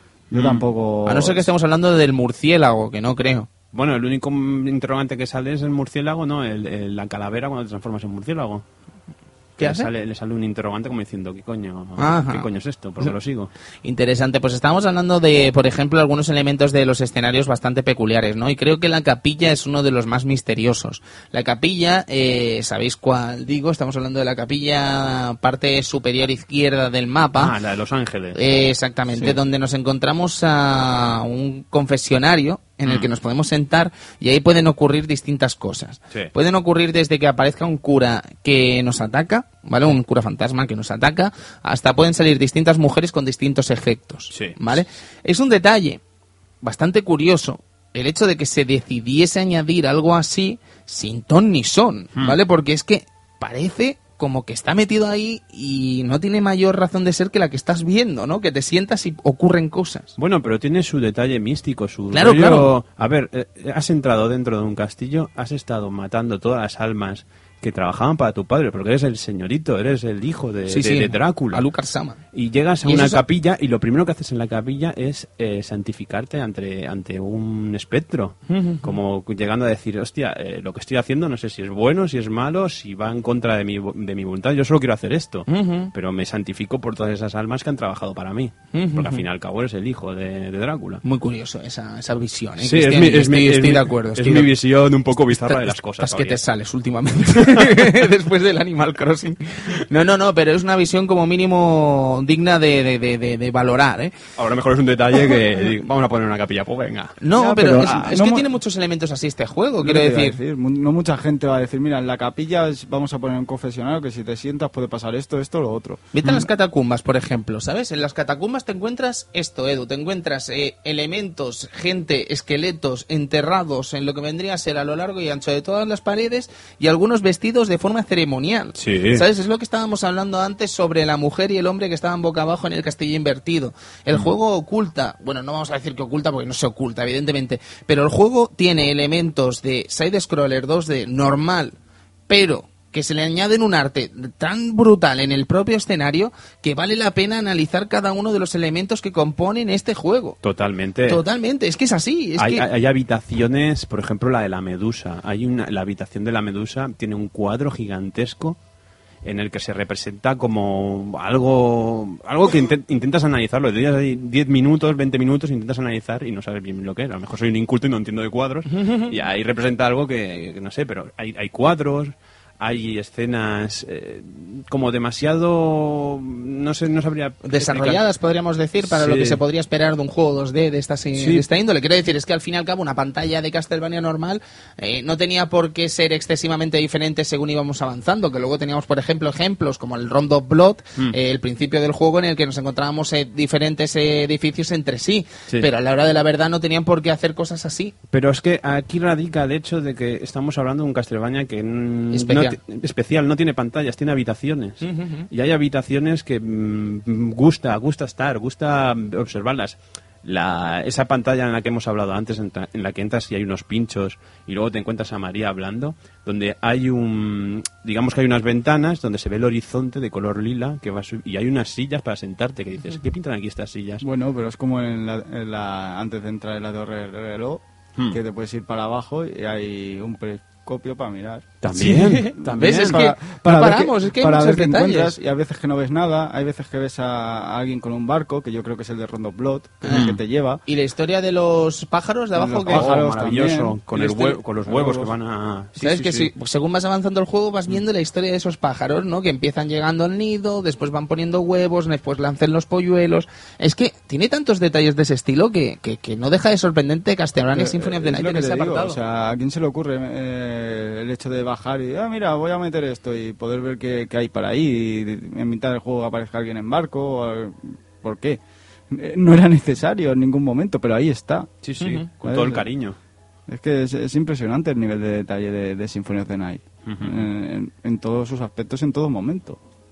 Es totalmente así. Además, eh, resulta sorprendente lo que estábamos comentando de los escenarios, pero no por ello resulta menos sorprendente, por ejemplo, el apartado sonoro, el apartado musical al principio del juego, lo que vendría a ser el castillo normal, ¿no? Un castillo normal en el que nos encontramos con melodías distintas para cada una de las eh, zonas de cada escenario. Una cosa que después en el castillo invertido, que ahora nos tocará entrar dentro de poco, eh, no se respeta. No se respeta porque muchas de las canciones, perdón, eh, son repetidas durante todo el juego y quizás desluce un poco, pero también son piezas muy muy buenas. ¿eh? Efectivamente, a ver, son piezas buenas, lo que pasa es que no está al nivel del primer castillo, evidentemente porque tiene más canciones y con más diferencias. Sí que es verdad que algunas canciones, por ejemplo, de la, de la Marvel Gallery a la, a la, al- a la torre, es, es la composición de la canción es la, es la misma canción, toca de diferente manera que casi ni te das cuenta que es la misma hasta que no la escuchas dos veces.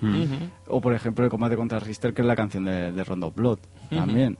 Que no te das cuenta hasta que escuchas el- la, la fanfarre de la canción. Pero pero es muy interesante el trabajo de Michiru Yamane y también eh, agradecer que no haya temas clásicos, que no haya cogido temas clásicos durante todo el juego para remezclarlos. A no y- ser que no seas ser con que sea- Nagoya. A no ser que sea la versión de Saturn y en según qué zona pues, escuche canciones clásicas o incluso si eliges a, a- a María que directamente salga la- el Beginning y cosas así desde el principio. Vaya por Dios. Sí, pero se nota que Michiru Yamane eh, en muchos aspectos recicla un poco... Hay, hay según qué canciones, según qué composiciones que las recicla un poco del Bloodlines, que también es su, su primer juego como Es solitario que, yo, en composición. yo- es que yo creo que la, la, la banda sonora eh, es más eh, estilo del Castlevania de Bloodline New Sí. Generation de Mega Drive que de, que de los antiguos Castlevania. Totalmente. Ahí es donde se nota un poco más la diferencia, ¿no? Que es más eh, varios estilos musicales de golpe, incluso. Luego vas a la PlayStation Magazine de la época y le cascan un 4 por decir que parece MC Hammer. Sí, sí, sí, sí. Pim, pam. Maravilloso. Pim pam. Es que es lo que te estaba comentando antes, Cristian, que yo creo que hay mucha gente que no entendió este título en su momento y es que hasta cierto punto puede ser lícito. No estoy defendiendo que la gente de la No. revista PlayStation oficial no lo entendiese porque le pagan por entender este tipo de juegos. Bueno, pero era una revista especial. Um, sí, donde premiaban por... Tenían un CD ofi- oficial de la PlayStation y premiaban porque los juegos estaban en 3D. Sí, ve- Por otro ¿ves lo que te estaba Sí, diciendo sí, antes? sí. Por otro lado teníamos el hecho de mm, revistas. Premiarían otras cosas también, ¿eh? Como la Publi y bueno, en fin. También estas cosas. Pero tenemos otro hecho como el de, por ejemplo, a lo mejor pueden enseñar con el de dos revistas como Hobby Consolas, cuando Hobby Consolas le dio una buena nota. Y también lo puso como uno de los mejores juegos del año. Que todo depende de, de según cómo eran las revistas en aquella época, ¿eh?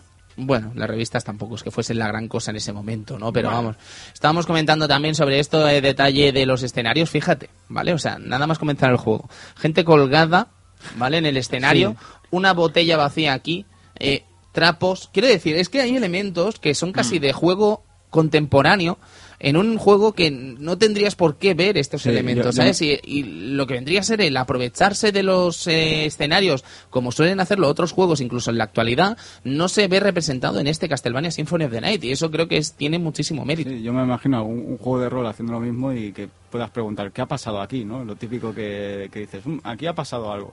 Pues aquí es como un constante, ¿no? Vas viendo cosas en los escenarios que, que te sorprenden, cuadros en todo momento, eh, gente colgada, gente... Es que hay mucho, hay mucho detalle, el, bicho de... Cadáveres. Cadáveres, el bicho del Rondo Blood que te sigue, verlo ahí en el coliseo estirado. poder pegarle al librero, que no hemos hablado del librero, También. que bueno, el librero la verdad es que el papel del librero tampoco es la gran cosa y además es que en inglés no luce, porque No. es del palo, hombre, pero señora Lucas, no puedo ayudarle porque su padre es, es el amo. O sea, el amo del El castillo. castillo. Eh, te premiaré. Ah, sí. Y empieza ya a ayudarte. Y dices, joder, vaya el librero. Qué negociación más extraña. Ha parecido esto el Cavani.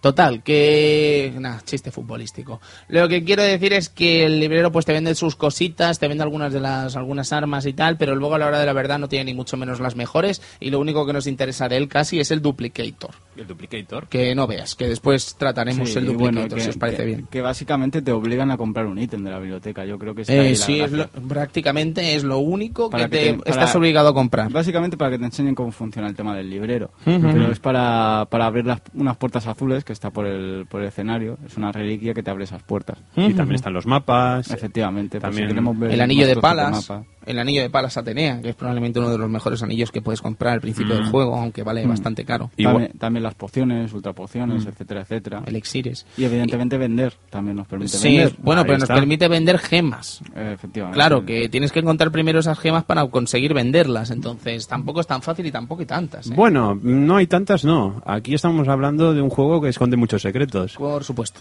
Y Tenemos- de hecho podemos eh, hincharnos a matar zombies hasta que nos suelten gemas, ¿no? Que... Te- tenemos una espada especial que, si mal no me acuerdo, lleva un tío con dos discos.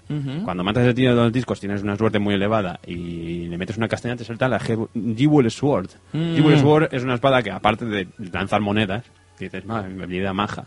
Si das el último toque con la Jewel Sword, se transforma en una. en en una, una gema. esmeralda, una de las Y, esmeraldas. se- que- y depende de la suerte y el nivel del enemigo, te puede tocar el jackpot.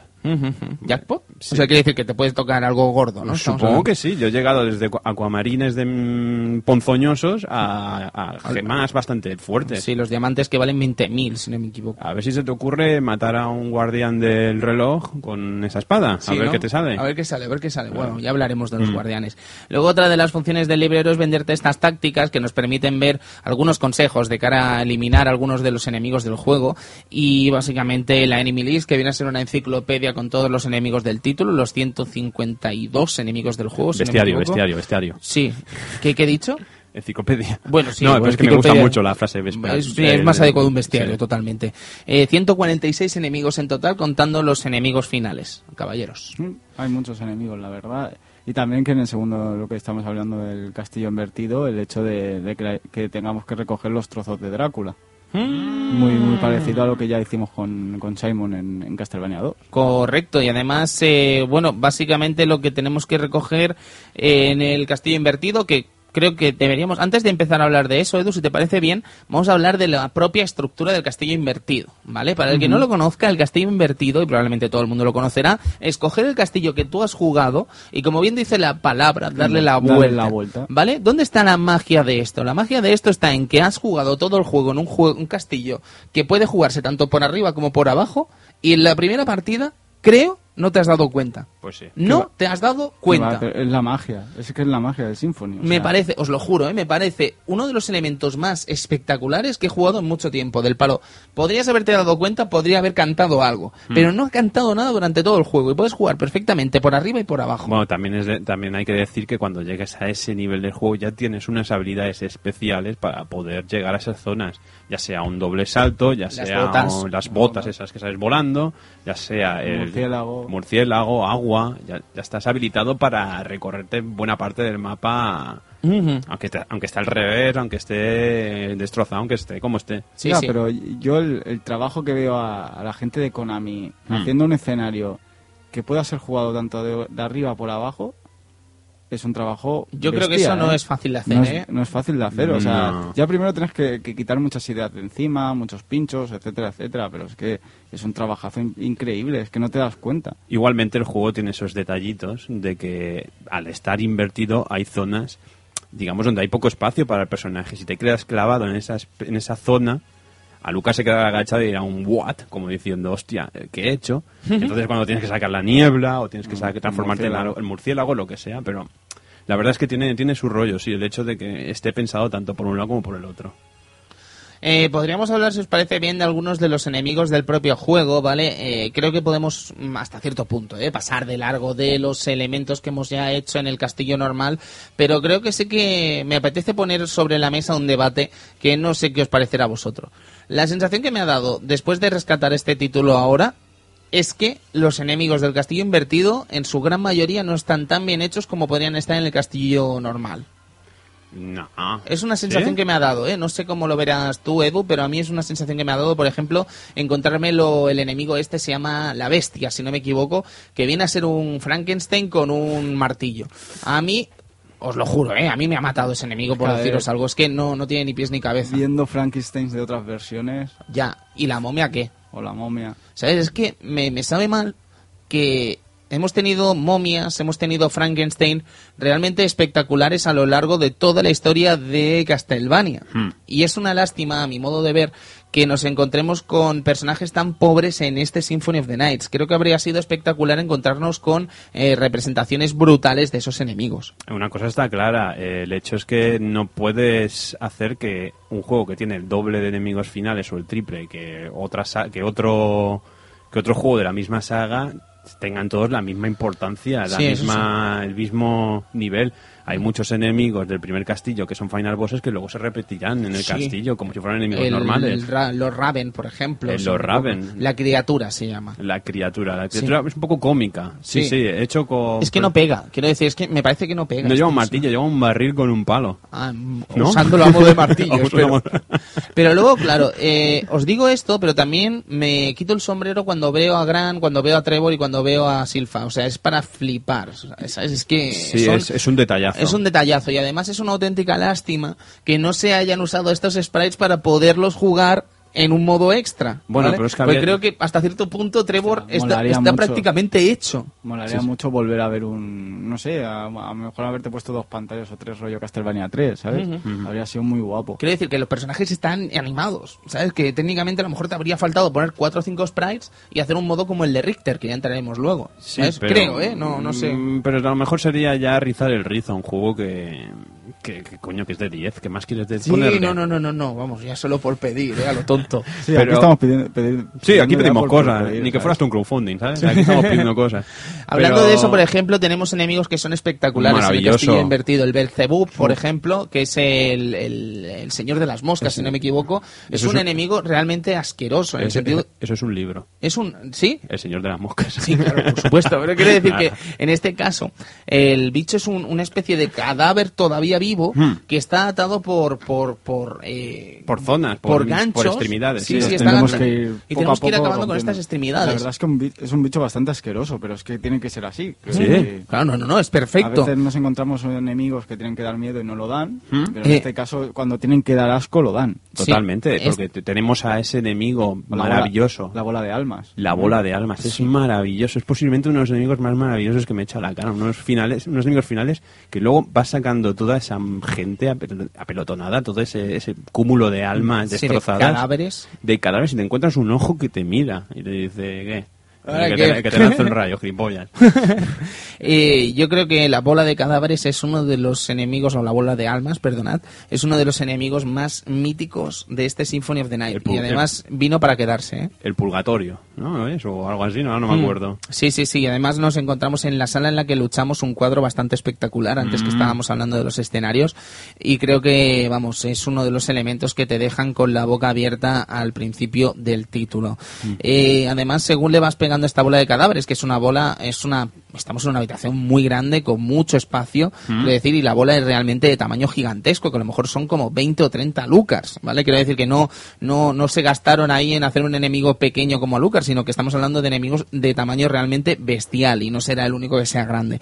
Pero la bola de cadáveres para mí es una de las más míticas que nos vamos a encontrar. Además de que hay muchos enemigos que están muy bien localizados en la zona donde están. Por ejemplo, tenemos enemigos en las cavernas que, que son de hielo completamente, porque las cavernas son heladas. Pero al igual que tenemos enemigos de hielo en esas, en esas, carvena- en esas cavernas, nos encontramos con una cascada que si la traspasamos hay un monje Shaolin. Es lo que te, es lo que te va a decir. Ahí ¿Por va a llegar. No, no, ¿Por no, claro. El monje Shaolin sale, que yo sepa, dos veces en todo el juego. La pregunta es, ¿te sale a cuenta hacer un personaje exclusivamente para que te salga una o dos veces? Porque no es el único enemigo que sale una o dos veces, pero es que además tiene un moveset que, que, es exclusivo para él. Quiero decir que no es un enemigo que pueda rehusar después. Es, es muy peculiar eso. Y sí, creo... En una zona pequeñita. Es Sí, que sí, está sí. reducida a él y ya está. Porque parece que estoy tomando el té y te ataca. ¿Sabes? O por ejemplo, tenemos una, un esqueleto que es el Flyward, que se, nos lo encontramos en la zona de la Tower, de la, de la Clock Tower, que solo sale una vez, que está armado con una especie de bola de pinchos y solo sale una vez. Pero Sí, ese está, ese es del rondo. Ese es del rondo. Sí, correcto. Pero que solo sale una vez, Sí, ¿sabes? sí. Que- Sí, sí, es en el puente, ¿no? Sí, correcto, correcto. ¿Sabes? Los puentes que se caen y él no. Y tú te quedas, vale, ¿cómo Claro. subo? Después, ah, amigo. Eh, no, es increíble el, la- el trabajazo ese de ponerte enemigos que a lo mejor solo vas a ver una vez en el juego y ya está. Eh, sobre todo eso, por ejemplo, las calaveras esas que te persiguen. Es que hay muchos enemigos en, en zonas concretas que no van a aparecer en el otro lado porque básicamente no pueden, quizá. Espectacular, por ejemplo, ahora que estoy viendo aquí los enemigos, las espadas espirituales, las espectrales, perdón, que dan vueltas, ¿no? sí, que además hacen un ruido como ¿sabes? El FX mola muchísimo. El Sí. hipogrifo es lamentable, El- tío. El a mí hipogrifo. me encanta el ¿Qué hipogrifo. dices? Pero si es enano además. Bueno, Qué poco hipogrifo. Harry Potter has leído tú. Claro. Es que soy de otra época. Pues eso, lo- los enemigos concretos. Yo, yo creo que, que es lo que decimos, ¿no? Que hay mucho trabajo detrás y que se queje de, de la repetición de, de que han salido esos enemigos en otra saga Hmm. No, no tiene sentido. Porque es que el trabajo que lleva por detrás, ponerte un enemigo concreto con su moveset completo en una zona que solo vas a ver una vez y encima es pequeña y que normalmente incluso a veces no te da nada. ¿Sabes? Bueno, está ahí. No, mira, porque se le ocurrió al programador de meterlo ahí. Hmm, Oye, que también te cuesta acceder a esa zona también a veces. Pero también es verdad que pese a que solo vayas a ver una vez, Brujas, si quieres... brujas de Salem, perdón. Las brujas de Salem que se transforman en gatos, sí, señor. que el Uno de los mejores poderes del Area of Sorrow, lanzar gataos- gatacos negros. Que si mal, no, si mal no me acuerdo te dejan un sombrero para ponerte, lo de bruja. Pues, Ahí está, los objetos, los objetos. Si quieres completar el bestiario, tienes que tener todos los objetos. Esto es una obligación, pero también es una obligación para ti el hecho de tener que salir de la sala, volver a entrar, tener que salir de la sala, volver a entrar y tener que recolectar, cual síndrome de Diógenes bizarro, toda- todas las habilidades y todos los objetos que tiene, tiene cada enemigo, que acostumbra a tener dos. Es una cosa maravillosa. Igual que ello, eh, equiparte eh, diversos ítems o levelearte según qué estados como el de la suerte. Algo que un detalle también de el rollo aventurero, pero que no es un aventurero de voy aquí, hay un objeto, me lo llevo a, tomar por culo esta sala. No, no, es una cosa que te llega. Si quieres completarlo, si eres completista, tienes que volver a esa sala, tienes que volver a matar a ese enemigo, aunque sean 50 veces, y tienes que conseguir ese objeto. Ujú. Tenemos otro, por ejemplo, como Olrox, que es una especie de vampiro que controla algunas artes eh, místicas y se convierte en distintos, tiene distintas eh, transformaciones, que además nos lo encontramos en una especie de así de batalla en la que él está sentado en una silla, se levanta para recibirnos, nos hace una reverencia y empieza la batalla. Qué espectacular. ¿eh? Espectacular. Es sí. un poco Nosferatu, ¿eh? Un poco, sí, sí, sí, es Pero verdad. con esto. Sí, sí, sí, muy interesante esa reflexión, sí. Sí, eso, esos pre- ese precombate, ¿no? Esa. Ese inicio con cada una, con cada uno de los combates también suelen ser muy espectaculares. Ese, ese doble de Alucard saliendo por el, por el túnel. Sí, el doppelganger, El ¿no? doppelganger. Porque tienen, incluso hay ilustraciones del Doppelganger que les sale el, el nivel en la cara. O sea, si es un nivel 40, les ha dibujado el 40 Ah, en la ¿sí? cabeza. Sí, sí, en ilustraciones de, digamos, de, de- aparte de libros de, de Ayame Kojima. Eso es maravilloso. Eso es que tenéis algún Doppelganger con el nivel en la cara. Luego, a ver, ya casi podríamos hablar de, por ejemplo, enemigos como el Galamoth. ¿vale? que es uno de los últimos enemigos a los que nos enfrentaremos, que además se, se reutilizaría después en otros Castlevanias ya de Game Boy Advance y el propio DS, eh, que es uno de los enemigos más difíciles, primero porque tiene una cantidad de vida bastante grande, que no, la verdad es que no la sé, de hecho en la propia, en el propio bestiario tampoco te lo dice, Mm. pero te aseguro que tiene mucha, mucha vida este bicho, ¿eh? Tampoco te pero es que te pega unos piños también que son demasiado. Tampoco te, te ponen las debilidades, no es justo ese, ese bestiario. ¿eh? no, la el, verdad es que librero, no. el librero no es justo. Y el librero cuando vende tácticas tampoco es justo. ¿eh? No, porque la táctica del Galamoth, por ejemplo, es bastante flojilla, vamos a decir. Sí. Bastante. Digamos que los golpes no te duelen por algo, pero Mm. no lo sabes el por qué. Efectivamente, las, la- las armaduras y tal, que según que equipamos, pues a veces pues nos ayudará algunos elementos o otros. En este caso, pues anti, antirrayo, pues nos iría cojonudo en ese momento. Porque es un enemigo que nos, o nos obliga a tirar rayos, o nos pega unos patadones, o nos ponemos por detrás y nos pega pisotones. La verdad es que quita mucha vida, es un enemigo muy complicado. Podríamos De hablar hecho, de yo la- creo que es el enemigo más chungo del castillo, de- del juego. Posiblemente. Sí, yo creo que sí, sin duda. sí, Sí, sí. Y además que no, no estamos hablando del, del área of Sorrow, que te facilita mucho el movimiento el tener tantísimos ataques y tantísimas posibilidades. Es que aquí a Lucar va a pelo, entonces eh, tienes más problemas que lo que podrías tener en otros títulos de la franquicia. Eh, creo que ya casi podemos hablar de la muerte. ¿vale? Que es el clásico enemigo de, de Castlevania junto a Drácula, evidentemente.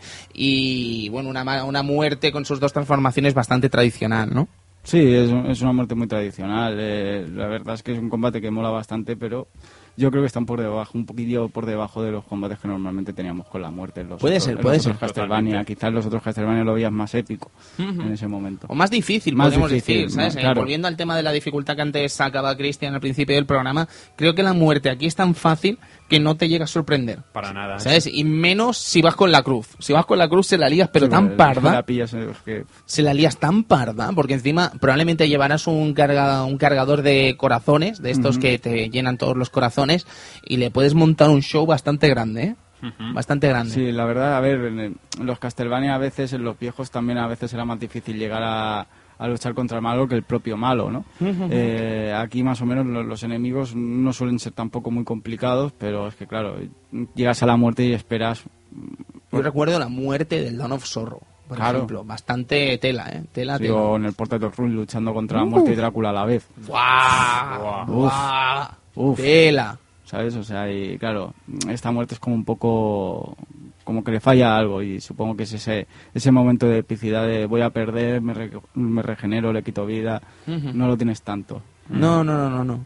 Pero bueno, estábamos comentando precisamente eso del castillo invertido y casi hemos acabado hablando de todos los enemigos, pero es que creo que casi todos los enemigos han tenido algo que aportar a este juego, dejando de lado Shafi y Drácula todavía que nos quedan.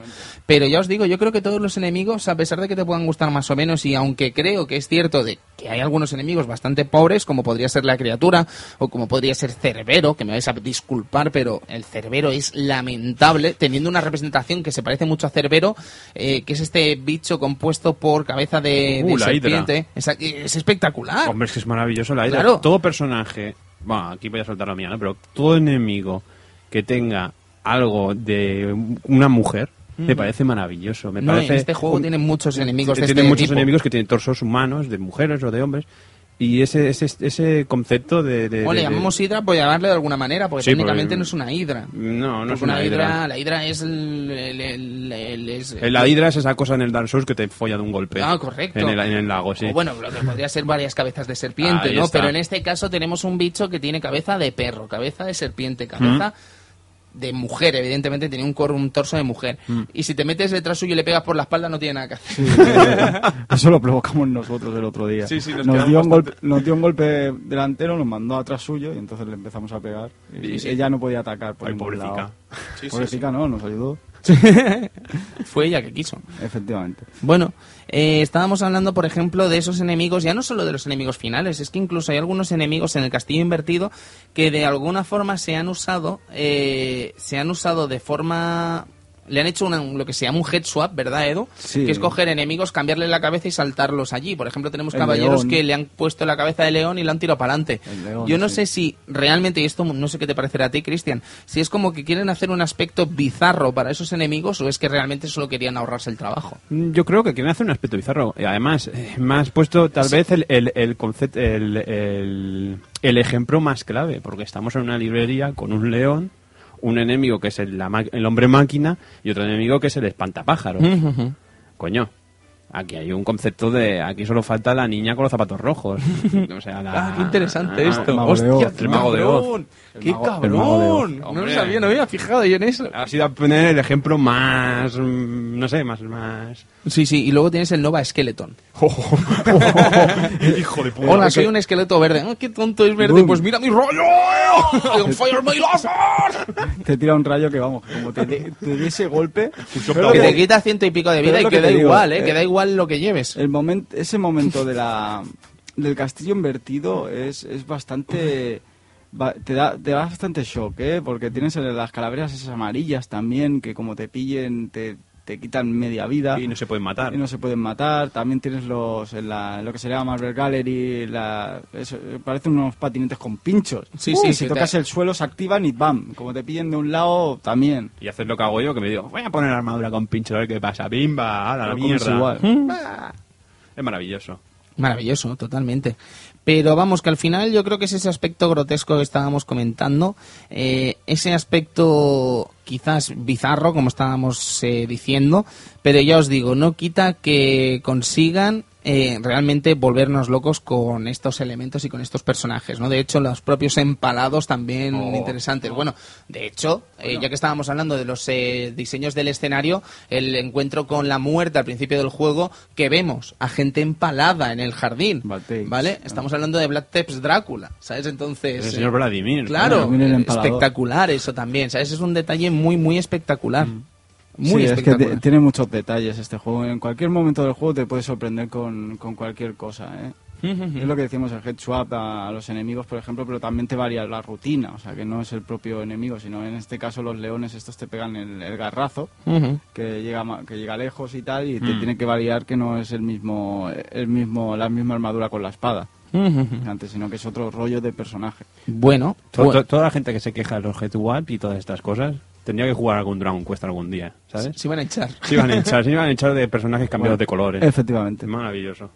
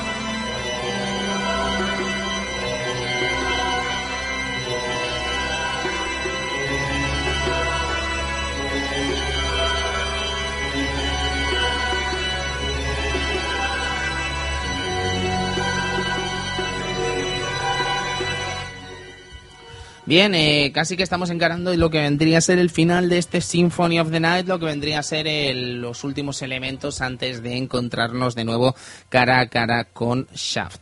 Eh, para ello tendremos que acabar con los distintos enemigos del castillo invertido, con gran parte de ellos, y conseguir los distintos, eh, los distintos, eh, ¿cómo decirlo? Los distintos trozos de Drácula, podríamos decir. Sí, es que no ¿no? me sale una palabra mejor, estoy intentando buscarla, pero no la encuentro. Bueno, como ha comentado antes el Reliquias Edu. de Drácula, vamos a llamarle, ¿vale? Que viene a ser el corazón, la, la costilla, costilla. el ojo, el anillo y lo, el colmillo de Vlad. Todos Sí, los, vamos, Vamos, los lo que, distintos... hicimos, lo que hicimos en el, en el Castlevania 2 de... Sí, para evitar que muriese Simon Belmont. Efectivamente. Aquí se nota que el señor Igarashi le gustaba el 2.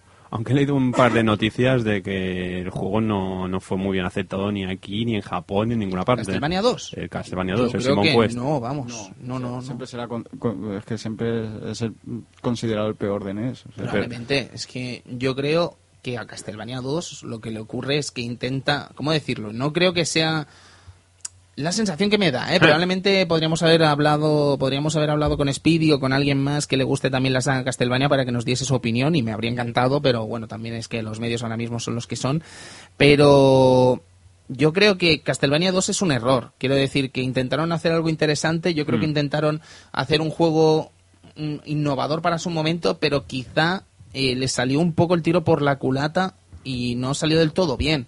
Pero creo que habían buenas intenciones de hacer de Simon de la segunda parte de Castlevania 2, de Castlevania, un grandísimo juego, ¿sabes? Sí, pero sí. creo que no le salió excesivamente bien. Yo pero lo- es que fíjate que tiene cosas y elementos de juego mm, bastante avanzado a su época. Bueno, que ha podido reciclar este hombre también. Tiene Correcto. muchos muchos elementos que recicló este hombre. Sí, hace poco leí una entrevista de que se quejaba un poco de que el juego no era justo. El juego no tenía guías en Japón, se ve.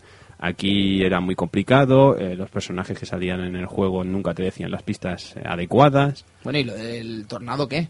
El tornado. Esto de saber que tiene que venir un tornado por ti. Ah, también. mía, es que Sí, todo esto, esto si no tienes una guía delante. Claro. Pero mm, sorprende también el hecho de que es, mm, Igarashi, bueno, el equipo detrás de Igarashi, eh, cogiera todas estas ideas de un Castlevania, mm, por decirlo de alguna Fallido, manera, fallido, vamos a decir. y lo convirtiera en una obra maestra. Ujú. Puede ser, puede ser. Estoy de acuerdo con eso, Edu. Sí, ya lo comentamos en su tiempo, ¿no? Cuando hablábamos de Metroidvania, estos juegos, y decíamos, Mm. hombre, es que también estaba el Castlevania 2 de por medio, que más o menos eh, coge elementos base. Y aquí se queda claro que Garashi, pues eh, evidentemente se parece mucho a Metroid en muchos asuntos, pero que evidentemente Castlevania 2 influenció bastante a Symphony of the Night. O sea, Yo creo que sí, vamos, indiscutiblemente. Estas ideas no salen así porque sí solas, y menos que... Pero bueno, en todo caso, también Castlevania dio. Cas- Castlevania, Dios. Castlevania 2 nos dio Bloody Tears. Cuidado, ¿sabes? Cuidado. Que... No, no, Eh. aportó cosas, quiero decir. Evidentemente, claro. Sí, sí. Entonces, eh, ¿a qué venía esto, Cristian? Que ahora me he perdido. Eh, no lo sé. Ah, porque estamos comenta. hablando de las reliquias de Ah, vale, Claro, vale, las vale. Reliquias de Drácula, He tenido un mindfuck de. eh, eh. reliquias de Drácula, Castlevania 2 y, y, y Symphony of the Night. Bueno, eh, batalla con. Con eh, eh, ¿Qué os parece? Bueno, Volvemos al tema de antes que os Sí, decía, ¿no? Que sí. volvemos al centro de lo que vendría a ser todo el castillo, el epicentro del castillo, y nos encontramos con que las escaleras están bien puestas, que antes no lo estaban, y luchamos con Shaft.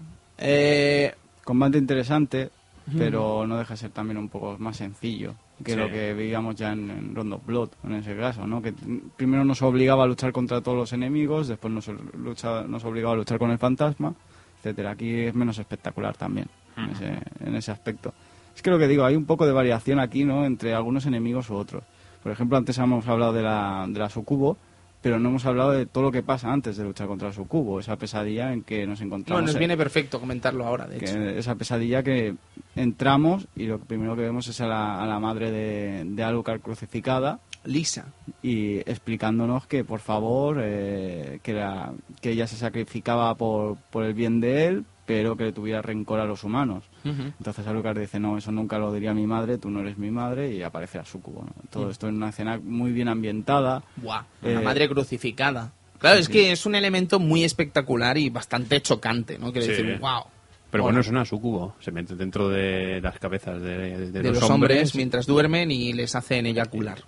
Y viven Vale, de eso. No, en serio, en serio. Sí, Sí, no, no, sí, no, sí. No, el alma también. Suena un poco así, pero no, no, es que es verdad. consumen, consumen la energía, sí. Quiero decir, eh, cuando tienes un sueño, lo que se dice un sueño erótico, ¿sabes? Por la noche y tal, se dice que ha sido una sucubo. Sí, O sea, Esto es la, mitología de la sucubo, ¿no? Es una mitología- Sí, pero igualmente ahí la representan muy bien porque Además, todo, eh, to- to- toda, digamos, todo el pollo que se monta es porque Alucard mm, ha perdido la madre y el padre está demasiado ofuscado por la madre. Y toda esa, toda esa, mm, todo eso que tiene en la cabeza sale mm, ahí gracias a la presentación de la, de la sucubo. Todos estos problemas que tiene Alucard con su madre. Sí, quizás vamos descubriendo algunos de los secretos que guardaba Lucar Ahí durante está. la aventura, ¿no? Durante el entorno y durante el evento de entrar en el castillo de Drácula. Muy- claro. Muy bien representados en esta escena, la verdad. En esta escena está perfectamente explicado. Y además una, perfectamente. una sucubo que recuerda, básicamente recuerda a Morrigan un poquito en los Bueno, diseños. Morrigan es un sucubo, entonces claro, no quiero decir que... Eh, bueno, pero los sucubos antes de Morrigan eran diferentes. Sí, sí, quizás sí, quizás sí. Sí, lo que pasa Y es que además, con eh, el detalle que está casi desnudo, bueno, completamente desnudo. excepto Bueno, por- el van por los- topless al menos, se le ven los pechos. Se ven los pezoncillos. Eh, de hecho, en las versiones americanas, las versiones occidentales, estaba tapada esta ilustración. ¿Y qué le pusieron? No, sencillamente que Ah.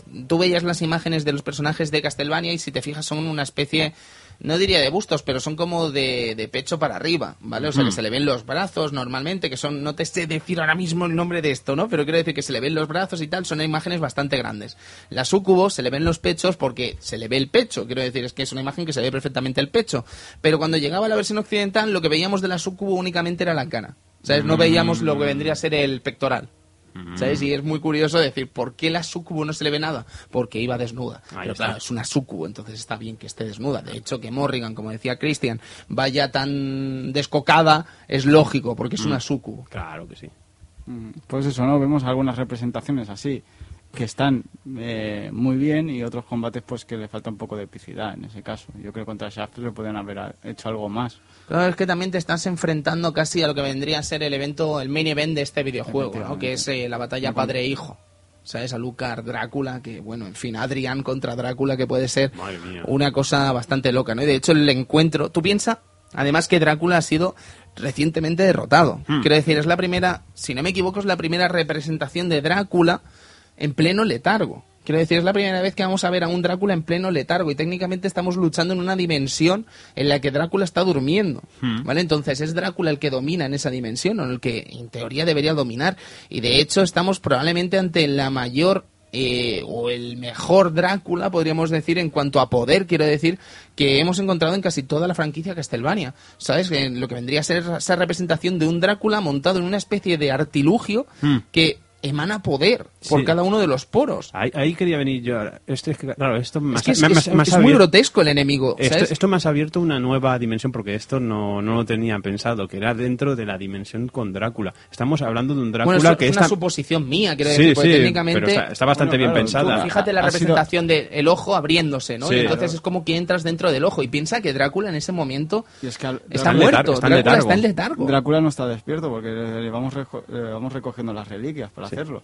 Hay mucha gente que se queja del hecho de que la- el combate contra Drácula no sea contra un Drácula de toda la vida, contra un, un Bela Lugosi que se transforma en, murci- en, en murciélago grotesco. No, estamos hablando de un, de un señor Drácula que está sentado en su, en su silla, en su, en su trono, y al lado hay un montón de demonios que son como su poder maléfico, pero él está sentado todo el rato, él no hace nada. No, no, no, técnicamente no hace nada, pero no le hace falta levantarse para tener un poder abismal que técnicamente, Pues mira, creo, no podríamos haber enfrentado jamás con un Belmont. Pues Tú fíjate en eso, ¿sabes? Nunca podríamos haber enfrentado un Belmont a este Drácula, jamás. Pues mira, jamás. más abierto, más abierto ese pensamiento que nunca había. Porque yo decía, uy, un Drácula sentado. Qué cosa más fea. Hace un Drácula gigante. Pero fíjate que además Pero- es una batalla entre padre e hijo en la que Drácula no se queda parado, podríamos decir. Que, No, no, no. ¿sabes? Es que es muy... Quiero decir, da para una lectura como mínimo interesante lo que es este choque entre padre e hijo. ¿Sabes? Es muy espectacular lo que vendría a ser esta batalla entre Alucard y Drácula, porque precisamente eh, emana un poder, emana una, un odio, podríamos decir, una especie de odio, incluso barra amor, entre padre e hijo, que es mm, como mínimo interesante y digno de estudio. Odio y respeto. Sí, sí, sí, sí, sí, Sí, total, total. ¿Sabes? Y bueno, eh, ya es la conversación incluso que tienen antes de la batalla, ¿no? En la que mm, el padre intenta convencer al hijo de que no luchen, ¿sabes? De, pero tú has olvidado lo que le hicieron a tu madre, ¿sabes? ¿Cómo, ¿Cómo puedes, cómo tienes aquí las pelotas de venir aquí a despertarme siendo yo el que te ha defendido siempre, ¿sabes? Y, y a pesar de ello te rebelaste y bueno, en fin, en Castlevania 3 ya tuvimos un enfrentamiento padre-hijo, pero con Trevor de por medio. Pero wow, es un momento realmente interesante con... A pesar de ser una, una historia que creo que a todos nos gusta, fíjate que la historia que nos han contado se puede resumir prácticamente en 10-15 líneas Sí, de, sí. de- de diálogo, ¿sabes? O sea, es Es- que na- nadie ha hablado en este juego. Es que en realidad creo que solo hay importante, importante, digamos que hay cuatro acontecimientos, cinco, cuatro o cinco acontecimientos en la historia, o sea, el momento contra la muerte que nos quita, que nos quita todo, eso lo puedes contar o no. What is your business? Eh, What is your, your business Efe- here? Efectivamente, y tampoco es la gran cosa, el momento con Sonia, ahí con María, Uy, con Sonia. con, Sonia, eh, con María al principio para Dios me encontrarnos libre. Eh, y ya hasta bien entrado no volvemos a Bueno, a con. Richter en Con el Richter en Coliseo. el Coliseo para saber qué ha pasado A su cubo y esas a su cosillas. cubo, A su el reencuentro con María, María, el, el enfrentamiento con Richter Richter. barra Rashaf, y ya desde aquí Shaft. hasta el final no hay nada más. Quiero decir, es toda la travesía en el castillo invertido y encontrarnos con Shaft que nos cuenta todo el plan, etcétera. Después la batalla con la Luca, eh, con Drácula y el final. Eh, Mateo 16-26. Toma ya. ¿Vale? Y te De- sueltan ahí. Sí, te lo sueltan ahí. Drácula te suelta una cita bíblica del Nuevo Testamento, evidentemente, Mateo 16-26, que sí, hemos comprobado que sí, correcto, es la que dice el propio Drácula. Mateo 16-26 dice exactamente lo que dice Drácula y bueno, es una representación sobre lo que vendría a ser el ser humano y la y cómo vive, ¿no? Es muy interesante lo que comenta eh, y al final es eso, ¿no? Volver a matar a Drácula dentro del propio sueño, algo que no le impide volver después en una nueva representación de Drácula, lógicamente, pero el castigo queda sellado, que era el rol que veríamos a cubrir con Alucard. Pues sí. Eh, estábamos hablando de esa batalla, estamos hablando de esa conversación, estábamos hablando de esa cita bíblica.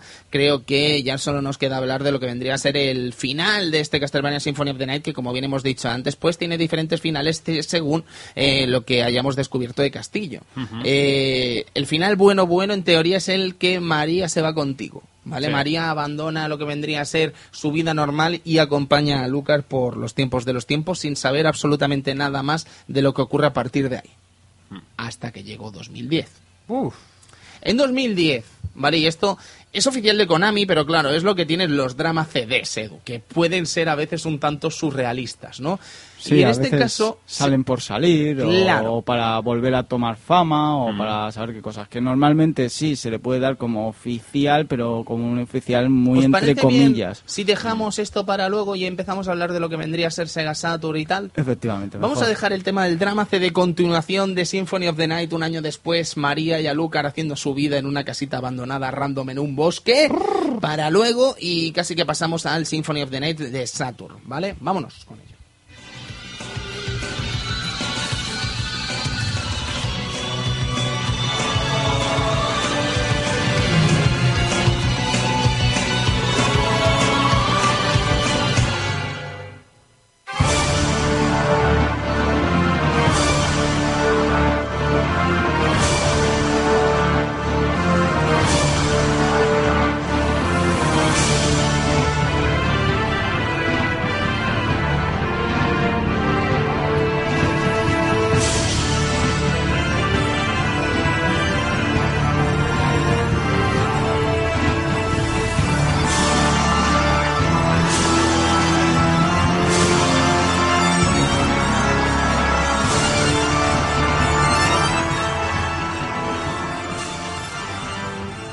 Bueno, la versión de Saturn, esa versión programada por Konami Nagoya un año más tarde que, que la versión de, de PlayStation.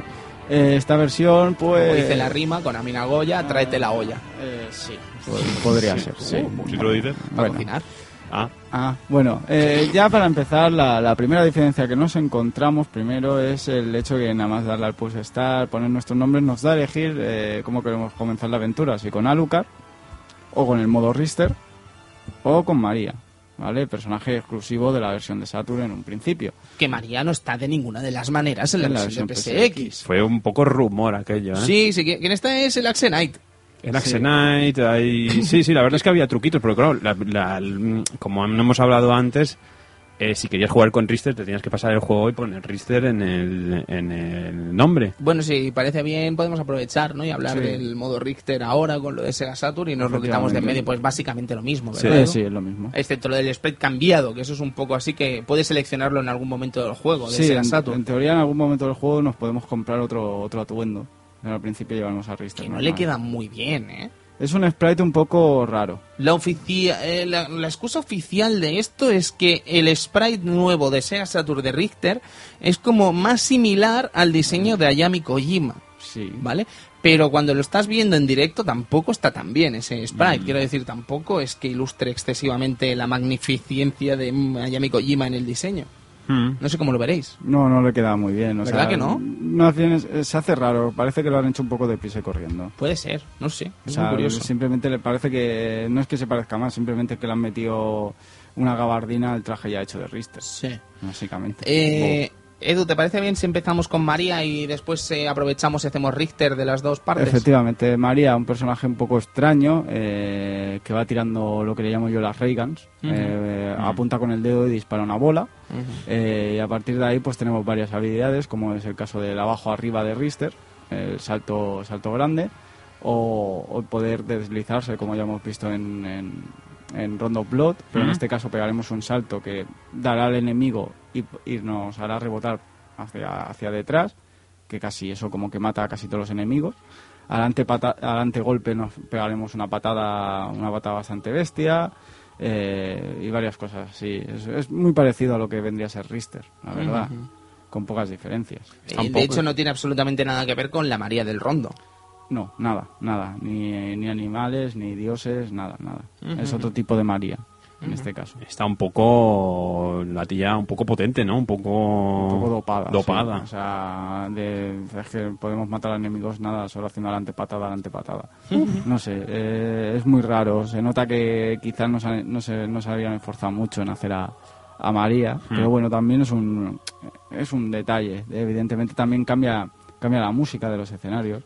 Eh, explícame eso, Edu. Ponen versiones clásicas remixeadas. ¿Y qué con tal? María. Están bien, están bien. Lo que Pero- pasa es que llegan a cansar un poquito.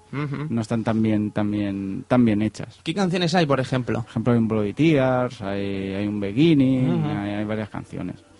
Mm, se lo podrían haber currado un poquito más, quizá, en algunas cosillas. Tampoco le saca mucho partido, quizá tienes cosas secretas con María, ataques secretos que no, Sí, que no he llegado a ver. Pero de momento tampoco lo he visto un, un gran elemento, po- o por lo menos no sé para ser exclusivo, para ¿no? ser Definitorio exclusivo, para comprarte la versión de Sega Saturn. Efectivamente, porque no deja de ser más o menos lo mismo que vas a hacer con Richter. Bueno, yo supongo, chicos, no sé cómo lo veréis, pero el que se compra esta versión de Sega Saturn era porque no tenía la versión de PSX, ¿no? Ya, pero también aquí en Europa, si no teníamos los cargadores, ¿cómo íbamos a jugar a la aquí versión? olvídate, Claro. o sea, no salió, eso se quedó en Japón, evidentemente. Un poco. Qué pasada de portada, por cierto. Sí, Sí, sí, sí. totalmente. Pero es un poco el concepto de, de- de la Sega Saturn en Japón, que un año más tarde tener un Castlevania o tener un Suicoden, como que no se llevaba muy bien con Konami Saturn, ¿no?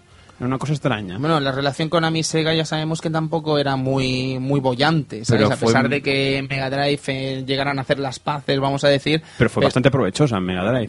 Sí, Mucho. Pero Pues fíjate en mucho. Dreamcast, ¿sabes? Por ejemplo, ¿sabes? Bueno, Mm. fue mucho, tampoco fue tanto, ¿eh, Cristian? ¿Qué? ¿Y el Rocket Knight qué? Bueno, ya, y los, eh, y los Tiny Toon, Pero- y que hay juegos muy buenos, evidentemente. ¿Pero IP nueva? Pero que te quiere decir que te quiere decir que luego a la hora de la verdad tampoco le sacaron tanto rendimiento como podrían haberle sacado otras marcas, ¿sabes? Eso sí. Y, que bueno, aunque hicieron las paces, bueno, en fin, que eso, que aunque hicieron las paces luego tampoco fue tan tan resultado Tan subidón. Exacto. Sí, aunque vaya obras. Joder.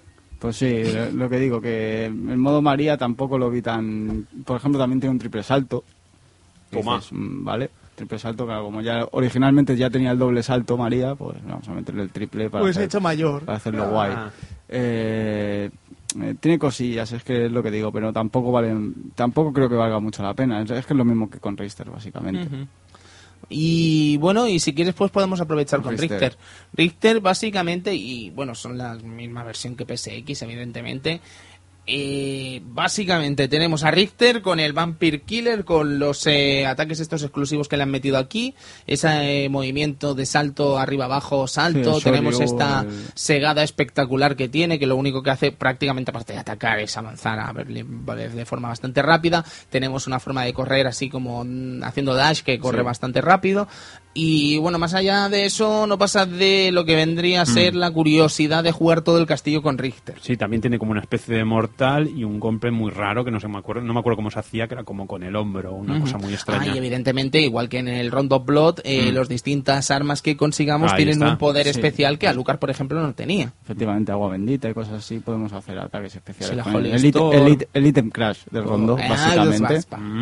Pues sí, es, lo que digo. Estos mo- modos es que no creo que fuera un gran añadido, simplemente que era por- algo para una curiosidad. En ese caso, el modo Richter no deja de ser una curiosidad. Yo creo que es un añadido del palo. Mira, tienes el personaje hecho, te lo meto por si te apetece jugarlo. Pero claro, lo que me sorprendió de la versión de Saturn en su momento fue eso, ¿no? Que parece definitorio el hecho de que tienes a María, a Richter y a Lucar. Te dices, hombre, es que el juego está construido para Lucar, no está construido para Richter No, ni está construido y- para y María. ahí se nota, o sea, es que no pasa nada con Richter. Creo Mm. decir, mata Bueno, a sus que enemigos, no hay final. No hay final, no hay nada. El final es ellos mirando el castillo destruido y se van y no pasa absolutamente nada. Claro, dices, qué, qué mierda. Son cazavampiros, ¿qué quieres? Ya, hombre, pero no Ya, sé. pero- Han acabado su trabajo, adiós, Pero muy que Ya, claro. encima del juego... o sea, No, visto así, sí, claro. Es como cuando acabas un examen, tú no hablas solo a la cámara como si alguien te estuviera mirando. Claro, o cuando acabas tu jornada de ocho horas, ¿qué haces? Pues hablas a la cámara. Hablas a la cámara. Rompes la cuarta pared. Sí, En eso. fin. Pero el- el- es lo que decimos, Así ¿no? todo el que, día. que en realidad eh, se nota que el juego no está diseñado para ninguno de los dos y es mucho más corto también el juego, porque claro, se- solo tienes que ir a la torre de reloj, hacer el salto grande y venga, allí voy. Sí, sí, sí.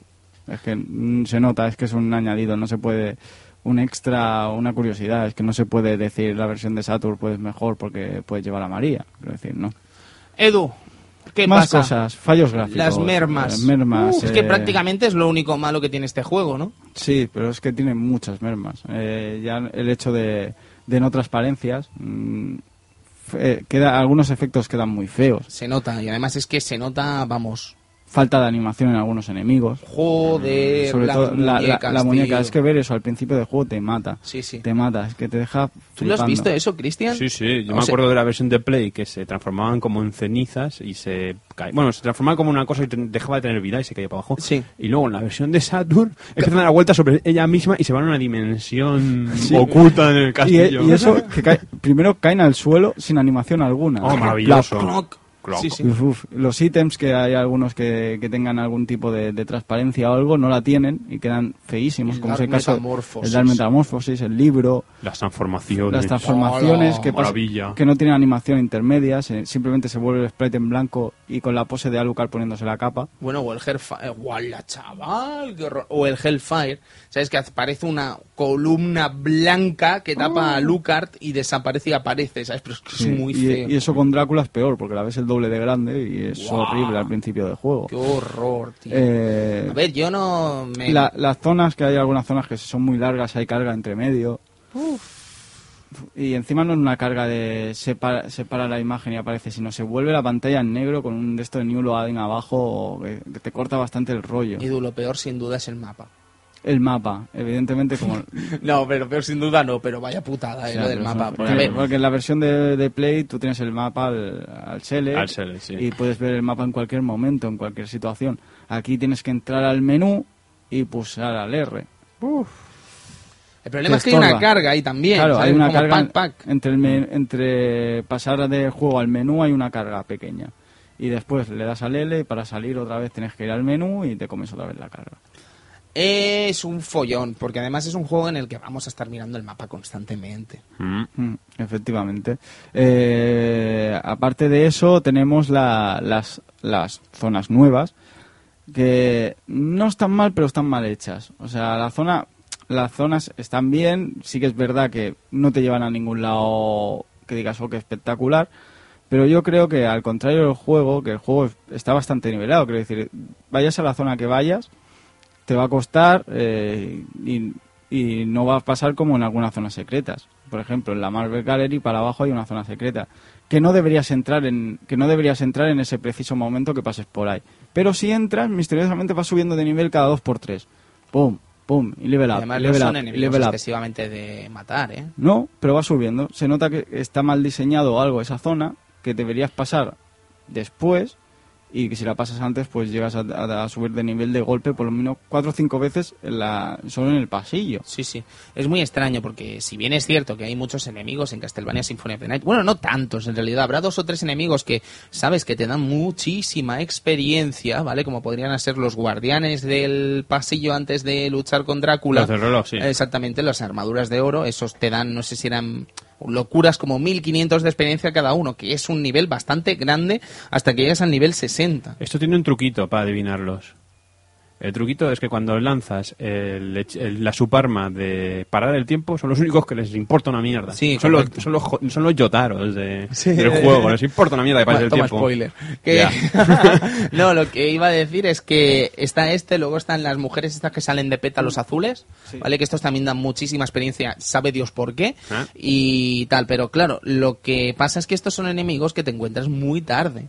Entonces, claro, si son enemigos que puedes subir de experiencia bastante fácilmente y subir a niveles ya bastante amplios, nivel 60, nivel 70, eh, solo dándole piños a estos bichos, pues está bien. Pero es que lo que pasa en el de Saturn, Cristian, es que te encuentras en las primeras de cambio un bicho que, que te permite subir de nivel de forma grotesca y que tampoco te Sí, cuesta un gran... lo- los fantasmas y las bolas estas que ¿Sabes? te van persiguiendo. Es que tiene un problema en esas zonas, quiero decir. Tú en- eh, y, ahí es donde se, se nota que, que esas zonas las metieron después a, a deprisa y corriendo. Que tú en el Symphony, digamos que no estás obligado, pero estás obligado. Quiero decir, eh, evidentemente están las puertas azules que no te permiten pasar y, y para eso tienes que ir a la librería y te tienes Claro. que comer un camino y no puedes ir por otro lado de momento. Ujú. Entonces, ahí está la gracia, que ahí sí te das una desviación pequeña.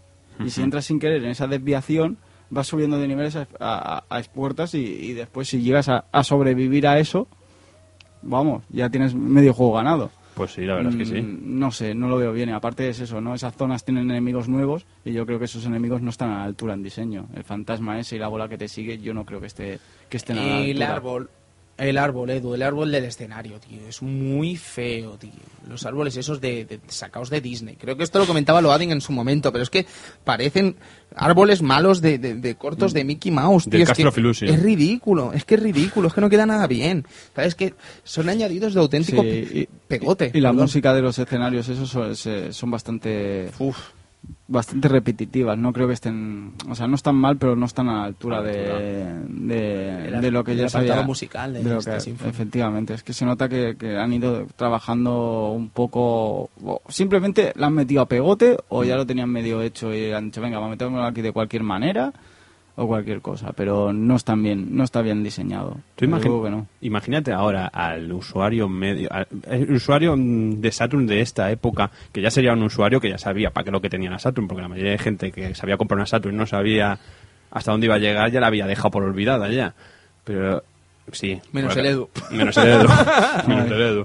Pero esta ver. gente que le gustaba este tipo de... que le gustaba, estaba entendida en los juegos japoneses y se compraba el Castlevania y dice, coño, pues el de Saturn va a ser mejor, domina mejor la 2D y se encontraba con esta Bueno, es podorrio que de yo este- creo que el percal aquí radica en el hecho, y esto lo estoy diciendo, es una suposición absoluta, ¿eh?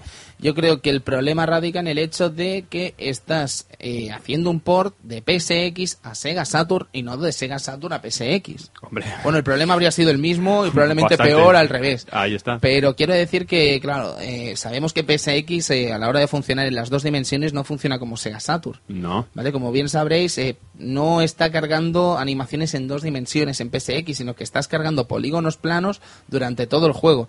Y si fueses capaz eh, de quitar, por ejemplo, lo que vendría a ser el sprite, veríamos cosas muy grotescas en este juego, ¿sabes? Muy, muy grotescas. ¿Vale? Pero en el caso de lo que vendría a ser la versión de Sega Saturn, eh, podría haber funcionado de forma tradicional y probablemente esté funcionando de forma tradicional, pero ya solo el mero hecho de cambiar esas eh, actitudes con respecto al hardware de PSX ya supone un problema bastante grave. Y si encima le añades el hecho de que no tienes transparencias, la cosa al final canta muchísimo. Y yo me preocupo, me, me- me pregunto cómo será la Elven Cloak en Sega Saturn, probablemente ni esté. Yo creo que no estará. No sé si era la Elven Cloak, quiero decir, es esta eh, capa que es eh, transparente. ¿Sabes la que quiero decir? Sí, sí, sí. Que por, por cierto no hemos hablado de los systems. Nos hemos saltado por toda la cara. ¿El qué, Cristian? El comando system. Ah, ¿qué, qué le pasa? es que tenemos un comando dentro del juego, de ya de la versión de Play, la versión de Saturn, que nos hemos olvidado Ah, totalmente. las opciones, quieres decir. Las opciones, Sí. dentro de las opciones está la opción System, que son pequeños añadidos que te va dando el juego a medida que vas vas haciendo cosas y tenemos desde una lista de time attacks. y No lo había visto, tío. ¿No lo había visto nunca? Pues sí, la tenemos. Tenemos una lista de time attack, tenemos una capa especial que te permite cambiar los colores según el RGB. O sea, pudiéndote hacerte una verde transparente si te salen los cojones. O tenemos otras habilidades como el hecho de eh, cambiarle la ventana de color. Que es una cosa que Además, me encanta estilo hacer. Final Fantasy VII. Ahí está, que es una cosa que me encanta a mí, ponerla de color verde o con el mm, violeta. Mira, maravilloso. A mí es que me gusta ya el color que viene. Porque tú eres muy básico. No, pues eso, la versión de Saturn, a ver, que eh, repito que no es mal juego, o sea, Mm. lo que cabe es, un Symphony y la verdad es que molaba. Si no tienes play, si en aquella época no te querías comprar una PlayStation, tenías una Saturn y ya sabías cosas de, de versiones japonesas y tal, Sí, sí, porque es, si no... es- es una versión que no está mal, pero no está a la altura de lo que es el Symphony of the Night original. Mm. ¿Sabes? Y yo para eso yo creo que casi que la mejor versión sería la que veríamos en PSP, para Mm. antes de, de, de com- de- de la de Saturn. Pasarían años, ¿eh? Pasarían muchos años, efectivamente. Lo único malo de esa versión de PSP, Edu, es una cosa que comentábamos muchas veces, que es el hecho de que no la tienes accesible desde el principio, sino que tienes que jugar Tienes al que remake de. Rondo para desbloquearla. Y claro, tienes que encontrarla también, que no es difícil, pero... No es difícil, lo que pasa es que, claro, a ver... eh, Tío, dámelo, sí. Mucha gente se ha comprado ese juego solo por jugar al Symphony. Ya, pero su- supongo que también con Konami es un poco triste, ¿no? Te sale un juego nuevo y ¡ah! La mierda el juego, yo quiero Symphony. Ya, ya. Eh, Pero es que yo estoy pagando. ya, pero bueno. Está relativamente cerca, si mal en la segunda pantalla. O tercera, No, sí. segunda, Segunda segunda era. era- eh, es más difícil sacar el rondo original que el Symphony. Ya. Tienes que ir simplemente arriba y darle a, un, a, a los típicos que tenemos, al típico candelabro y en uno de ellos te, te sale el- lo que sería la portada del Symphony, has desbloqueado Symphony of the Night. Vale, venga, hasta luego. Hasta luego. Hay gente que ha dejado el juego y se fue directamente al Symphony. Venga, adiós. Eh, tenía muchas cosas buenas, de hecho aquí también teníamos a María. Nos- nos- en este caso sí que nos obligaba a pasar el juego primero como con Richter y obtendríamos a una María, una Ma- María dif- totalmente diferente a la versión de, de Saturn, ya que esta María es la María de Rondo Blood, con los animales, con los dioses, etcétera, etcétera. Y rehecha por Igarashi, ¿no? Tenía Sí, entendido. efectivamente.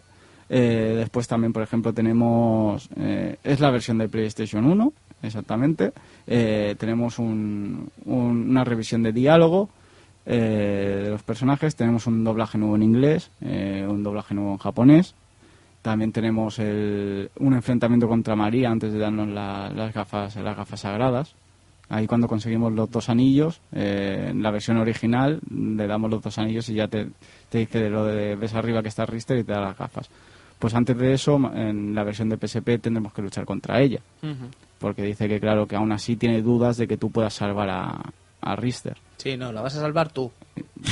Hombre, sí. O- o- ojo, eh. ya, ya, ojo, cuidado, a ver la paridad que decimos. Que que, se- Está dopada, es que verdad. si está igual de dopada que en el rondo ya se puede poner a Lucar de por medio, Drácula, quien sea. Sí, que sí, mata. ¡Wow! ¡Tengo palomas! ¡Las ratas del aire! ¡Toma, come! Tú, tú tienes un, a ti te da un hit, yo te doy dos con la paloma. Eh, pues eso, ¿no? Tenemos varios extras en esa versión de, de PSP que la verdad es, eh, es una versión muy buena, una versión asequible que, oye, pues está bien. Te viene el Rondo Plot, te viene, te viene el remake y te viene Symphony of the Night. Yo creo que no es excesivamente difícil de encontrar, ¿eh? No, Esta versión no, ahora mismo. Se puede encontrar fácilmente. Y baratita, ¿eh? Sí, Sí, sí. Por, por 8 o 10 euros lo tiene. Tranquilamente, tranquilamente. Yo lanzo la patata de Eh. hoy. ¿Está en la digital de la Vita? Sí, Oh. déjame mirarlo. Yo he dicho que sí muy rápido. Yo juraría que sí, ¿eh? Hostia, eso está muy si está en bien. digital, pues ya es estupendo, Es porque ya lo tienes ahí seguro. Sí, sí. Lo que pasa es que estaba el Symphony of the Night a 5 euritos ahora mismo, ¿eh? Pero si ese es mejor... Ya, pero si vale 10 euros, pues son 5 euros, ¿eh? Ah, bueno. Eh, otras versiones que tenemos, pues tenemos la, la de la que salió en, en el Xbox Live, ¿no? Ah, Que, pero, bueno, uf, Ponzoña. de Digital. Eclipse. Hombre, a ver... O sí sea, no es mala A versión. ver, si no pero- tienes otra cosa, es lo que hay, eso es evidente. Ojo, ojo, estás jugando a un juego en 60 hercios, o sea que Alucard no va tan despacio. Pero, tío, los filtros están muy mal aplicados, se ven muy, muy mal. ¿eh? Tenemos unos filtros muy mal aplicados, tenemos que el juego no tiene escena, no tiene eh, renders de estos de cómo el castillo se va al cagarro, ni el logo ese de Konami rompiendo piedra, que es un juego mítico. Eh, que eso en la Saturn tampoco estaba. ¿eh? Ah, y el otro día se nos, tarde- y el otro día se nos tarde. bloqueó. Es verdad, el otro día nos, se nos bloqueó la versión de Xbox, así, por la cara, se fue la música y pum. Sí, encima estaba en esta parte del castillo. Sí, sí, el- Sí, eh. efectivamente, se acabó la Madre. canción de, de la capilla y pum. Sí que es verdad que a veces tarda más en cargar o hace cosas Pero- extrañas. pero es una versión muy extraña. Tarda más en cargar, pero es que llevamos cinco minutos así, ya esperando, y esto no, esto no, No, esto, esto nos ha jodido. Vamos, ¿Dó- in- ¿Dónde ha guardado, Chache? Intento defenderla, pero... Kitia, sé- mira, no, no, vamos a hablar claro. Es una versión que si no tienes otra cosa, es maravillosa. Corre a por él. Sí. Pero si tienes PSP, si tienes Vita, si tienes PS3, ni lo dudes, ni lo dudes, porque la traducción al castellano es penosa, Sí, pero que es penosa, Es bastante- lamentable y no vale la pena, no vale la pena. No, solo por la traducción y por algunas cosas que faltan, algo que falla. Pero bueno, tienes un... Es un Symphony. Tienes un Midley al final muy bonito, muy chulo. Tienes algo, un mix... Sí, porque el Lion the Wind no sale. Sí. ¿vale? Tienes está, una- estaba bien, es que no me acuerdo. Tiene una Sí, canción muy chula, está sí. muy- Está guapa, está guapa. sí. Era un medley de canciones Pero no sale pues Lion the Wind. No, No, no. bueno, ya está. Pues va indignado. Todo indignado. No, sí, sí que es verdad que, la, que no, yo creo que no, no está. Se lo podrían haber trabajado bastante más. Este Además, Symphony of the 800 Night. punticos, oye. 8 Sí, euros. Sí, eso sí. Bueno, Viendo las circunstancias ahora no, no son 8 euros, amigo. No, son 8 euros para el chino, para Sí. mí, ¿no? Eh, lo que te quiero decir es que, dadas las circunstancias, está bien, pero vamos, que no es la mejor versión, vamos, sin duda. Para eso, para eso seguro. Sí, yo antes, me, si tuviera. Con una PS3 o una PS Vita, la mejor opción es buscar el catálogo y bajarte la versión original o, o el Drácula X Chronicles directamente. Mira, la lástima, tío, la de PS Vita y PSP es que juraría que está a 50 hercios, o al menos va muy lento. Están a 50 Hz. ¿Verdad que sí? Es que va muy, muy lento, ¿sabes? Digo, no puede ir así el Castlevania Symphony of the Night. Y eso es una merma también bastante grande, ¿eh? Muy gorda. muy, muy gorda. O sea que la mejor versión ahora mismo es la de PSP.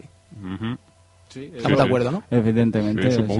traducción en castellano, eh, 60 hercios, los extras de... El doblaje nuevo. El doblaje nuevo, tanto en inglés como en japonés. el- La pantalla. Porque La- no es lo mismo ver una resolución en una pantalla chiquitita que verlo en una pantalla plana gigante. correcto. Efectivamente. Mm.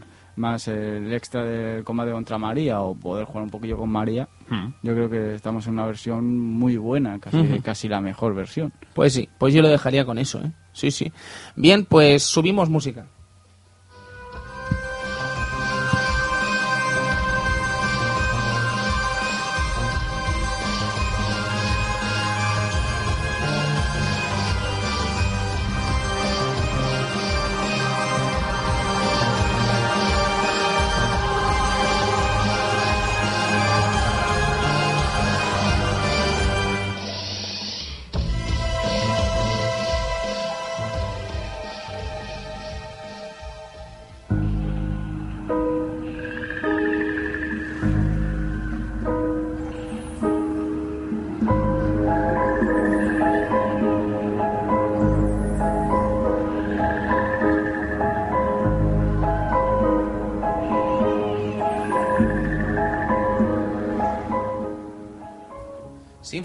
Estuvo a punto de ser lanzado también en Game.com, lo que vendría a ser la mítica, por llamarla de alguna manera, eh, consola portátil de Tiger, Wow. una mítica firma de juguetes electrónicos que sobre todo la recordaréis sin duda por las handhelds, por las maquinitas clásicas que jugábamos de pequeños. ¿no? Dispuesta, dispuesta a machacar a la Game Boy, ¿no? Sí, Esta bueno, como consola. muchas otras, como muchas Sí, otras, Ahí se quedó, ahí se quedó. Sí, sí, y ahí va el Sonic Jam, ¿eh? el Sonic Jam es para verlo. Uy, ¿Sabes? Tenemos algún amigo oyente que sí que nos defendió la versión de Resident Evil 2 y que, te juro, yo le concedo la, eh, la duda, ¿eh? como mínimo. sí, total. Pero el Sonic Jam no, tío.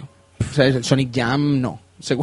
Vamos, es que ni en broma. Es patético todo. Bueno, pero eh, Duke Nukem también, tela. Uf, Sí, no, no, no tuve el también, gusto. también, también. Bueno, decir que además de esta versión de Tiger.com, de Game.com, perdón, eh, también tuvimos una Ángel de la propia Tiger eh, de Symphony of the Night. Hostia. Desgraciadamente no he encontrado la forma de jugarla, ¿vale? Porque hay algunas eh, páginas que han liberado muchos eh, Ángels, han hecho, han reprogramado Ángels para poderlas jugar en ordenador. Eso te iba a decir yo, liberar. Espectaculares. Más que liberar, es reprogramar la entera, es maravilloso lo que Bueno, hacer. Prácticamente es hacer un trabajo de, de- de- de programación desde cero, Sí, ¿sabes? sí. Eh, Escanear lo que vendría a ser la Ángel, eh, pintar los eh, huequitos negros, ¿sabes? Y desarrollar de nuevo lo que vendría a ser la propia máquina. Sí, sí, decir que un usuario también nos dejó un enlace para la página. El pica pic, ¿no? No lo sé. Sí, el Pica Pic creo que se Pic, Eh, como- Sí, pero eso lo, lo hemos recomendado. Muchas gracias al que nos Sí. lo recomendó, evidentemente. Eh, creo que alguna vez lo hemos recomendado aquí en el Club Sí, sí, Vintage. sí, sí. Y echarle un vistazo porque está en el Facebook. Y bueno, hay un montón de máquinas, entre ellas la de Bartman, Y la Ararare. de Acclaim. La de Arare, yo fui campeón una semana entera.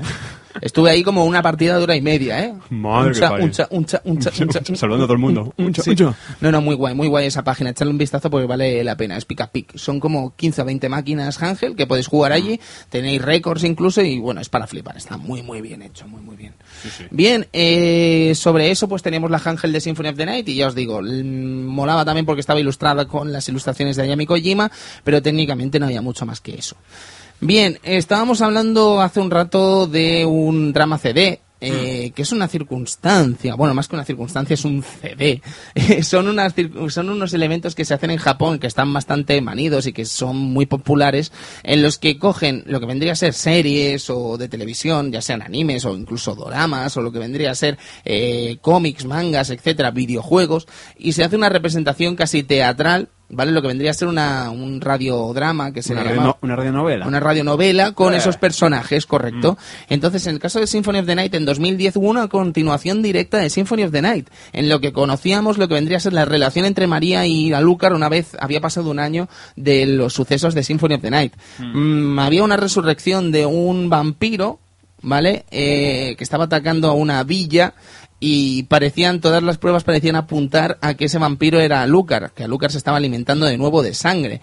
Entonces, eh, varios cazavampiros acuden a la escena para investigar y bueno, casi que no os lo voy a destripar, porque está en YouTube en perfecto inglés, subtitulado en inglés, y creo que vale la pena que le echéis un vistazo. Son es casi 60 minutos, creo que la resolución no es del todo interesante, creo que es una, un rellenazo bastante grotesco, pero ya solo por el hecho de escuchar la voz de Alucard y escuchar lo que vendría a ser una historia mm, bastante peculiar, podríamos decir, sobre Symphony of the Night después de los sucesos del propio título, creo que ya vale la pena. Y el, eh, sello de Richter es bastante rechulón. Edu.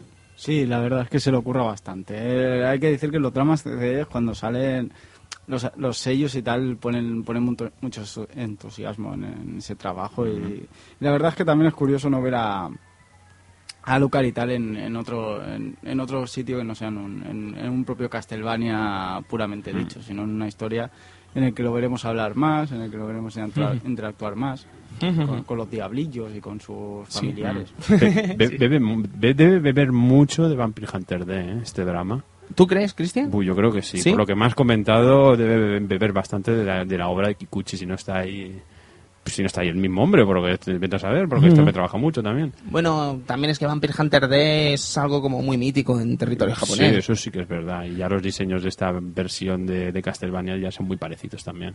Algo, algo de ¿Tú verdad. crees que hay inspiración de Kojima, Yo, yo creo que. Ah, de Kojima. de Ayami. Kojima por parte de... Yo estoy A- seguro Amano de- trabajó, de hecho, ¿no? El propio Yoshitaka Amano trabajó en Vampire Hunter D, si no me equivoco, ¿no? Hombre, es el ilustrador de las Es- novelas. Bueno, uno de los ilustradores, porque habrán un montón, ¿no? De ilustradores de El Vampire que yo Hunter sepa, solo hay un ¿Sí?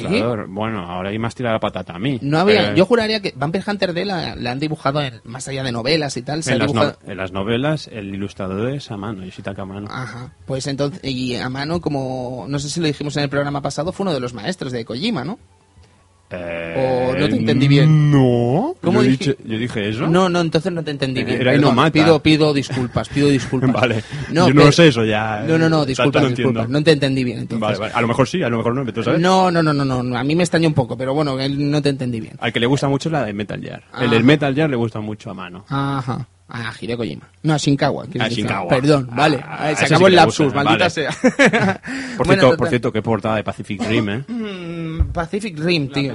La película portadaca. Pido, pido un paréntesis de 20 segundos. Yo Uh. creo que esa peli puede ser increíble, ¿eh? Yo, faltan niños. Eh, ¿Tú para qué quieres niños? Quita los dos marines esos que jum, van que- y, pone una niña y un niño a lo que piloten, que piloten el robot, ¿no? Como- Ahí está. Bueno, vale. Eso pero- sería maravilloso. Puede ser, pero, jope, pero ya, ya tiene buena pinta eso. Para mí que no han dado visto bueno los productores. Si no hubiera No metido ahí extraña. a un Asuka y a un Shinji. Pues por el, el toro no habrá sido, ¿eh? Seguro que no. Sí, sí, sí, Seguro sí. que no. Se acabó el paréntesis. Eh, estábamos hablando sobre ese drama CD, estábamos hablando sobre esa, ese, ese- esos diseños de Ayami Kojima también. Lo habíamos rescatado del principio del programa, que ya lo habíamos comentado, y del programa pasado. Y creo que toca hablar prácticamente de lo que sería el final de este Symphony of the Night, en el sentido de que más allá de Symphony of the Night, más allá de ese drama CD, la continuación directa de Symphony of the Night se llama Mario of Sorrow. ¿Estamos de acuerdo? Sí, es el que, bueno, eh, comparten al- algunas cosillas, eh, evidentemente. No voy a spoilear, aunque ya está más que spoileado. Sí, tampoco pero bueno, spoilear sí, mucho, ¿eh? Sí, eh, Los subtítulos se encargan de spoilearte. Efectivamente. Pero bueno, sí, direct, eh, evidentemente después de Sinfonía hay otros juegos que en línea temporal pasan después, pero secuela, secuela yo pondría este, este, este Area of Sorrow, evidentemente. Año 2025 juraría que era, o 2030. Sí, era ya un año muy. Yo recuerdo muy cuando me hablaron de Area of Sorrow la primera vez, que fue en el Game Yo, Type, yo me asusté, ¿eh? Yo pensaba que iba a ser un zurullo, pero de cualidades cósmicas, ¿eh? Y ahora mírame. eso? No, no sé, no me daba buen rollo ni buen feeling el tema este de que fuese un juego en el futuro, ¿sabes? Bueno, Soma Cruz y los eclipses. Sí, sí, al final fue Eh, maravilloso, vamos, que es mi favorito, ya te digo. Tanto ¿eh? el área como el down son maravillosos. Sí, más el, en mi opinión, más el área que el down, pero sí, sí. Bueno, en mi opinión, el down que está. Que el Ah, pues ves, y Pero ahora bueno. nos vamos a la calle y nos pegamos de hostias. Ahí está. Bueno. Como el Urban Champion. Eh, sí, Hay que por- tirar una maceta por ahí. Vale, la tiramos. Bien, pues chicos, eh, con esto no sé si nos quedará mucho que decir. Podríamos estarnos tantísimas horas hablando de este título que tendrían que echarnos a la calle, pero vamos, yo creo que Symphony of the Night con esto podemos ir cerrando las páginas del libro que hemos escrito hoy. Efectivamente, yo creo que evidentemente nos podíamos tirar horas, horas hablando de, de detalles, de, de cosas que podemos ver en el escenario. Seguramente si pusiéramos en una tele un World Trust nos podíamos tirar horas y horas viendo, "Oh, mira lo que ha pasado aquí, mira lo que ha pasado, mira, mira el cuadro ese, ¿qué representa el cuadro ese? Eh, Yo os puedo garantizar que he estado todo el programa con la vida puesta jugando, ¿sabes? Eh, Mm. A la vez que hablaba casi, ¿sabes? Que quiero decir que hemos estado viendo cosas durante el juego y que casi casi me daban ganas de hablar de todo lo que estaba viendo en pantalla. Pero es que es muy difícil, es muy difícil hablar de cosas que mm, tarde o temprano incluso vamos a volver a jugar y vamos a descubrir cosas nuevas. Yo hasta, hasta hace poco... lo- Yo no, sé, perros- no lo- sé cuántas veces me he pasado Symphony of the Night, ¿eh? pero me la he debido de pasar tranquilamente 8 o 9 veces, pero fácil. Ya somos dos que este juego tiene unos añitos ya y que cada dos o- mm, cada cierto tiempo estamos ahí de nuevo dándole Sí, caña yo. En, los últimos años me lo he pasado en Xbox 360, me lo pasé en PSP, me lo he pasado ahora en Vita y el otro día casi me lo paso en casa de Chache en 360, que me lo he Fíjate pasado tú. casi dos veces en menos de una semana. ¿Sabes? Y eso, vamos, y es que además es que me veía yo a las 2 de la madrugada jugando a Symphony of the Night en PS Vita del palo. Me divierte. ¿Sabes? Sí. Es que no, no pasa nada, no me importa empezar de nuevo porque me divierte. Yo es que creo que es un juego que dices, voy a jugar al Symphony y sin querer te han pasado tres horas y te has quemado ya. Tío, eh, me pasó Sí, el juego, sí, sí, sí. en menos de 24 horas no había pasado el juego, que es una sesión de juego de a lo mejor 7, 8 horas. Es ¿sabes? Pero es que me puse a las 2 de la tarde mientras mi padre veía el tour, se acabó la etapa y yo seguía jugando y pensando, tío, ¿qué, qué estás haciendo? ¿Sabes? Que estás haciendo lo mismo que hace dos días, pero es que me daba igual. Yo, yo creo que es uno de los juegos más atemporales, más mm, digamos que puedes hacer lo que pueden pasar los años y puedes seguir jugando, puedes seguir viciándote. En ningún momento piensas que está desfasado, es, es, es maravilloso. Sí, y es lo que te y es lo que he dicho antes, o sea, es que no te das cuenta y llevas tres horas pegado al juego. Sí, sí, sí. Así eh, por, por la cara dices, coño, pero si hace un momento estaba cargándome a Drácula y ahora estoy en, en la capilla, estoy ya ahí que voy a luchar contra... Estoy intentando conseguir el anillo de oro y, y- y- y ¿Y así qué? del tirón. ¿sabes? ¿Y qué? Y no pasa nada. Sí, sí, sí. Vamos, no sé, chicos, yo ya os digo, eh, yo creo que en un top 5 de mis juegos favoritos de toda la historia está Symphony of the Night entre ellos, ¿eh? Sí, totalmente. En mi punto de vista y en mi top 5, ¿eh? No te sabría decir cuáles serían. Ahora mismo quiero decir sería como una cosa muy apurada decirlos ahora todos, pero creo que en un top 5 estaría Symphony of the Night. Mm, Yo no podría decir el top 5 de los videojuegos, porque es que es- Uno de tus juegos favoritos, quiero decir, ¿eh? se estaría en el top 5 de mis juegos favoritos, pero es que sería que es meter- una cosa como muy ser- personal. Sería meter muchos juegos de Konami en ese top 5. Mm. Y no creo, que, no creo que se lo merezca. Bueno, se lo merece, pero... Y el cabrón no metería ningún Metal Gear, ¿eh? Claro que no. Pero te, mete- te metería un Suicoden por el medio. Claro que sí. No, no, yo creo que sí, que para, para mi estilo también estaría entre los cinco mejores, incluso entre los tres mejores, porque es que, es que joder, es que tiene mucho arte ese juego. Sí. Tiene mucho arte en, en, toda la- en, en todo, en todo lo que pasa, en todo momento. Te pones en un borde, le das arriba y el Alucard se pone la capa. Es que, yo qué sé, tiene detalles para, para dar y vender. No sé, y a la hora de jugar es eso. mm, Juegos que te lo pasas sin- por, porque sí. Me voy a poner un Symphony the Night, te lo pasas. ¿Por qué? Porque me ha dado la gana. No sé, es, es uno de los pocos juegos que yo creo que te permite hacer eso a cualquier hora, en cualquier momento y en cualquier año. O sea, es que estamos hablando de un juego que ya tiene sus años y que pues, tam- estamos siguiendo jugando y nos lo pasamos dos veces en una semana. Y Ah. pim pam. Ya está, no tiene más. No sé, yo ya os digo, ¿eh? yo es un juego que para mí significa mucho como jugador. Quiero decir, es un juego que creo que en toda mi vida recomendaré muchas veces. Y me parece que es uno de los títulos que más me han marcado en toda mi vida, una de las sagas que más me han marcado en toda mi vida de jugador. Y eso mm, a mí me parece ya suficiente motivo para amarlo toda la vida.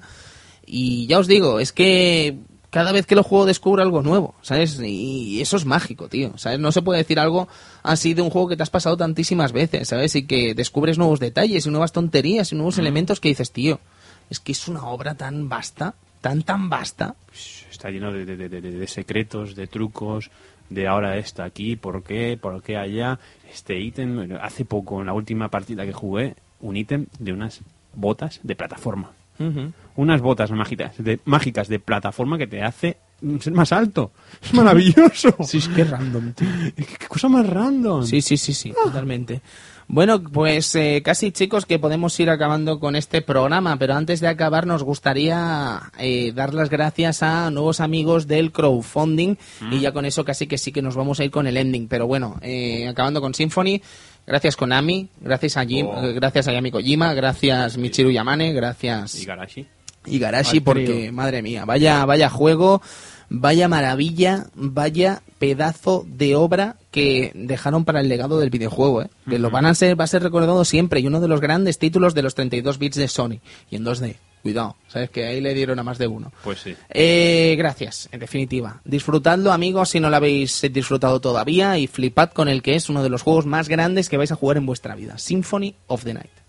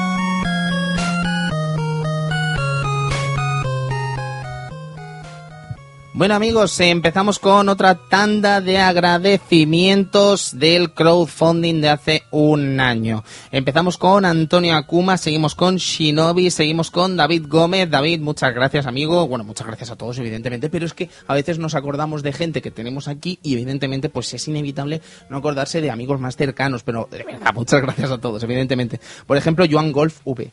Joan Golf V es el tipo que nos regaló las tazas en el Game Fest 2011, que nos regaló unas tazas del Club Vintage personalizadas. Eso es un dilema, ¿eh? Eh, ¿Por qué? Porque no sabes si utilizarlas o dejarlas ahí en la Ah, estantería. yo no las he utilizado, yo la tengo en la estantería. Yo también las tengo en Estuvo la estantería. reinando Yo en mi piso de Vic durante todo el año pasado y wow, fue un orgullo tener esa taza. Muchas gracias, Joan. Eh, seguimos con sin, perdón que lo quiero decir bien, ¿eh?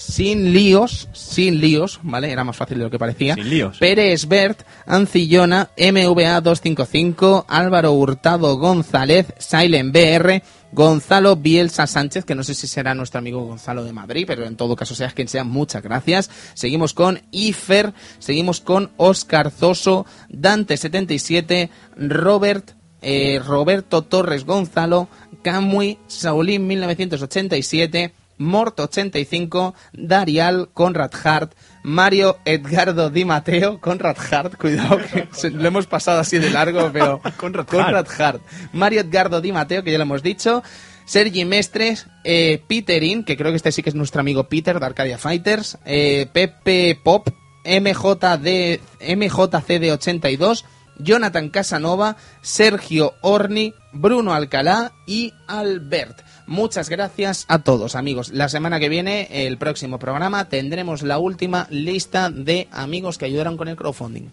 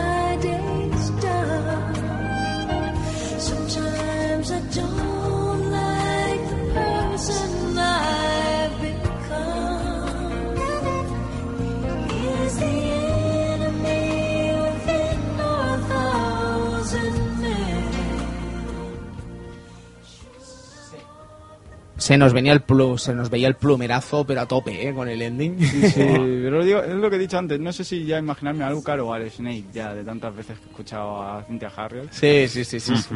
Se parece mucho a Calling in the, to the Night de, Sí, de correcto. Sí, sí, sí, sí. Maravilloso tema, en serio. Konami firmado ending maravilloso de este Symphony of the Night. Y bueno, que en fin, que no vamos a hablar mucho, os vamos a dejar con él como una despedida de oro para este programa que espero que os haya gustado. Eduardo Polonio Gutiérrez, nos vemos prontito. Nos vemos pronto, con, eh, espero que disfrutéis de, de este programa y que los que no tengan Symphony of the Night que busquen la, la posibilidad de jugarlo porque yo creo que está, hay muchas posibilidades de jugar a este juego y que os aseguro que valdrá la pena cada, cada minuto, cada, cada, cada hora que estéis jugando valdrá la pena porque es un juegazo increíble.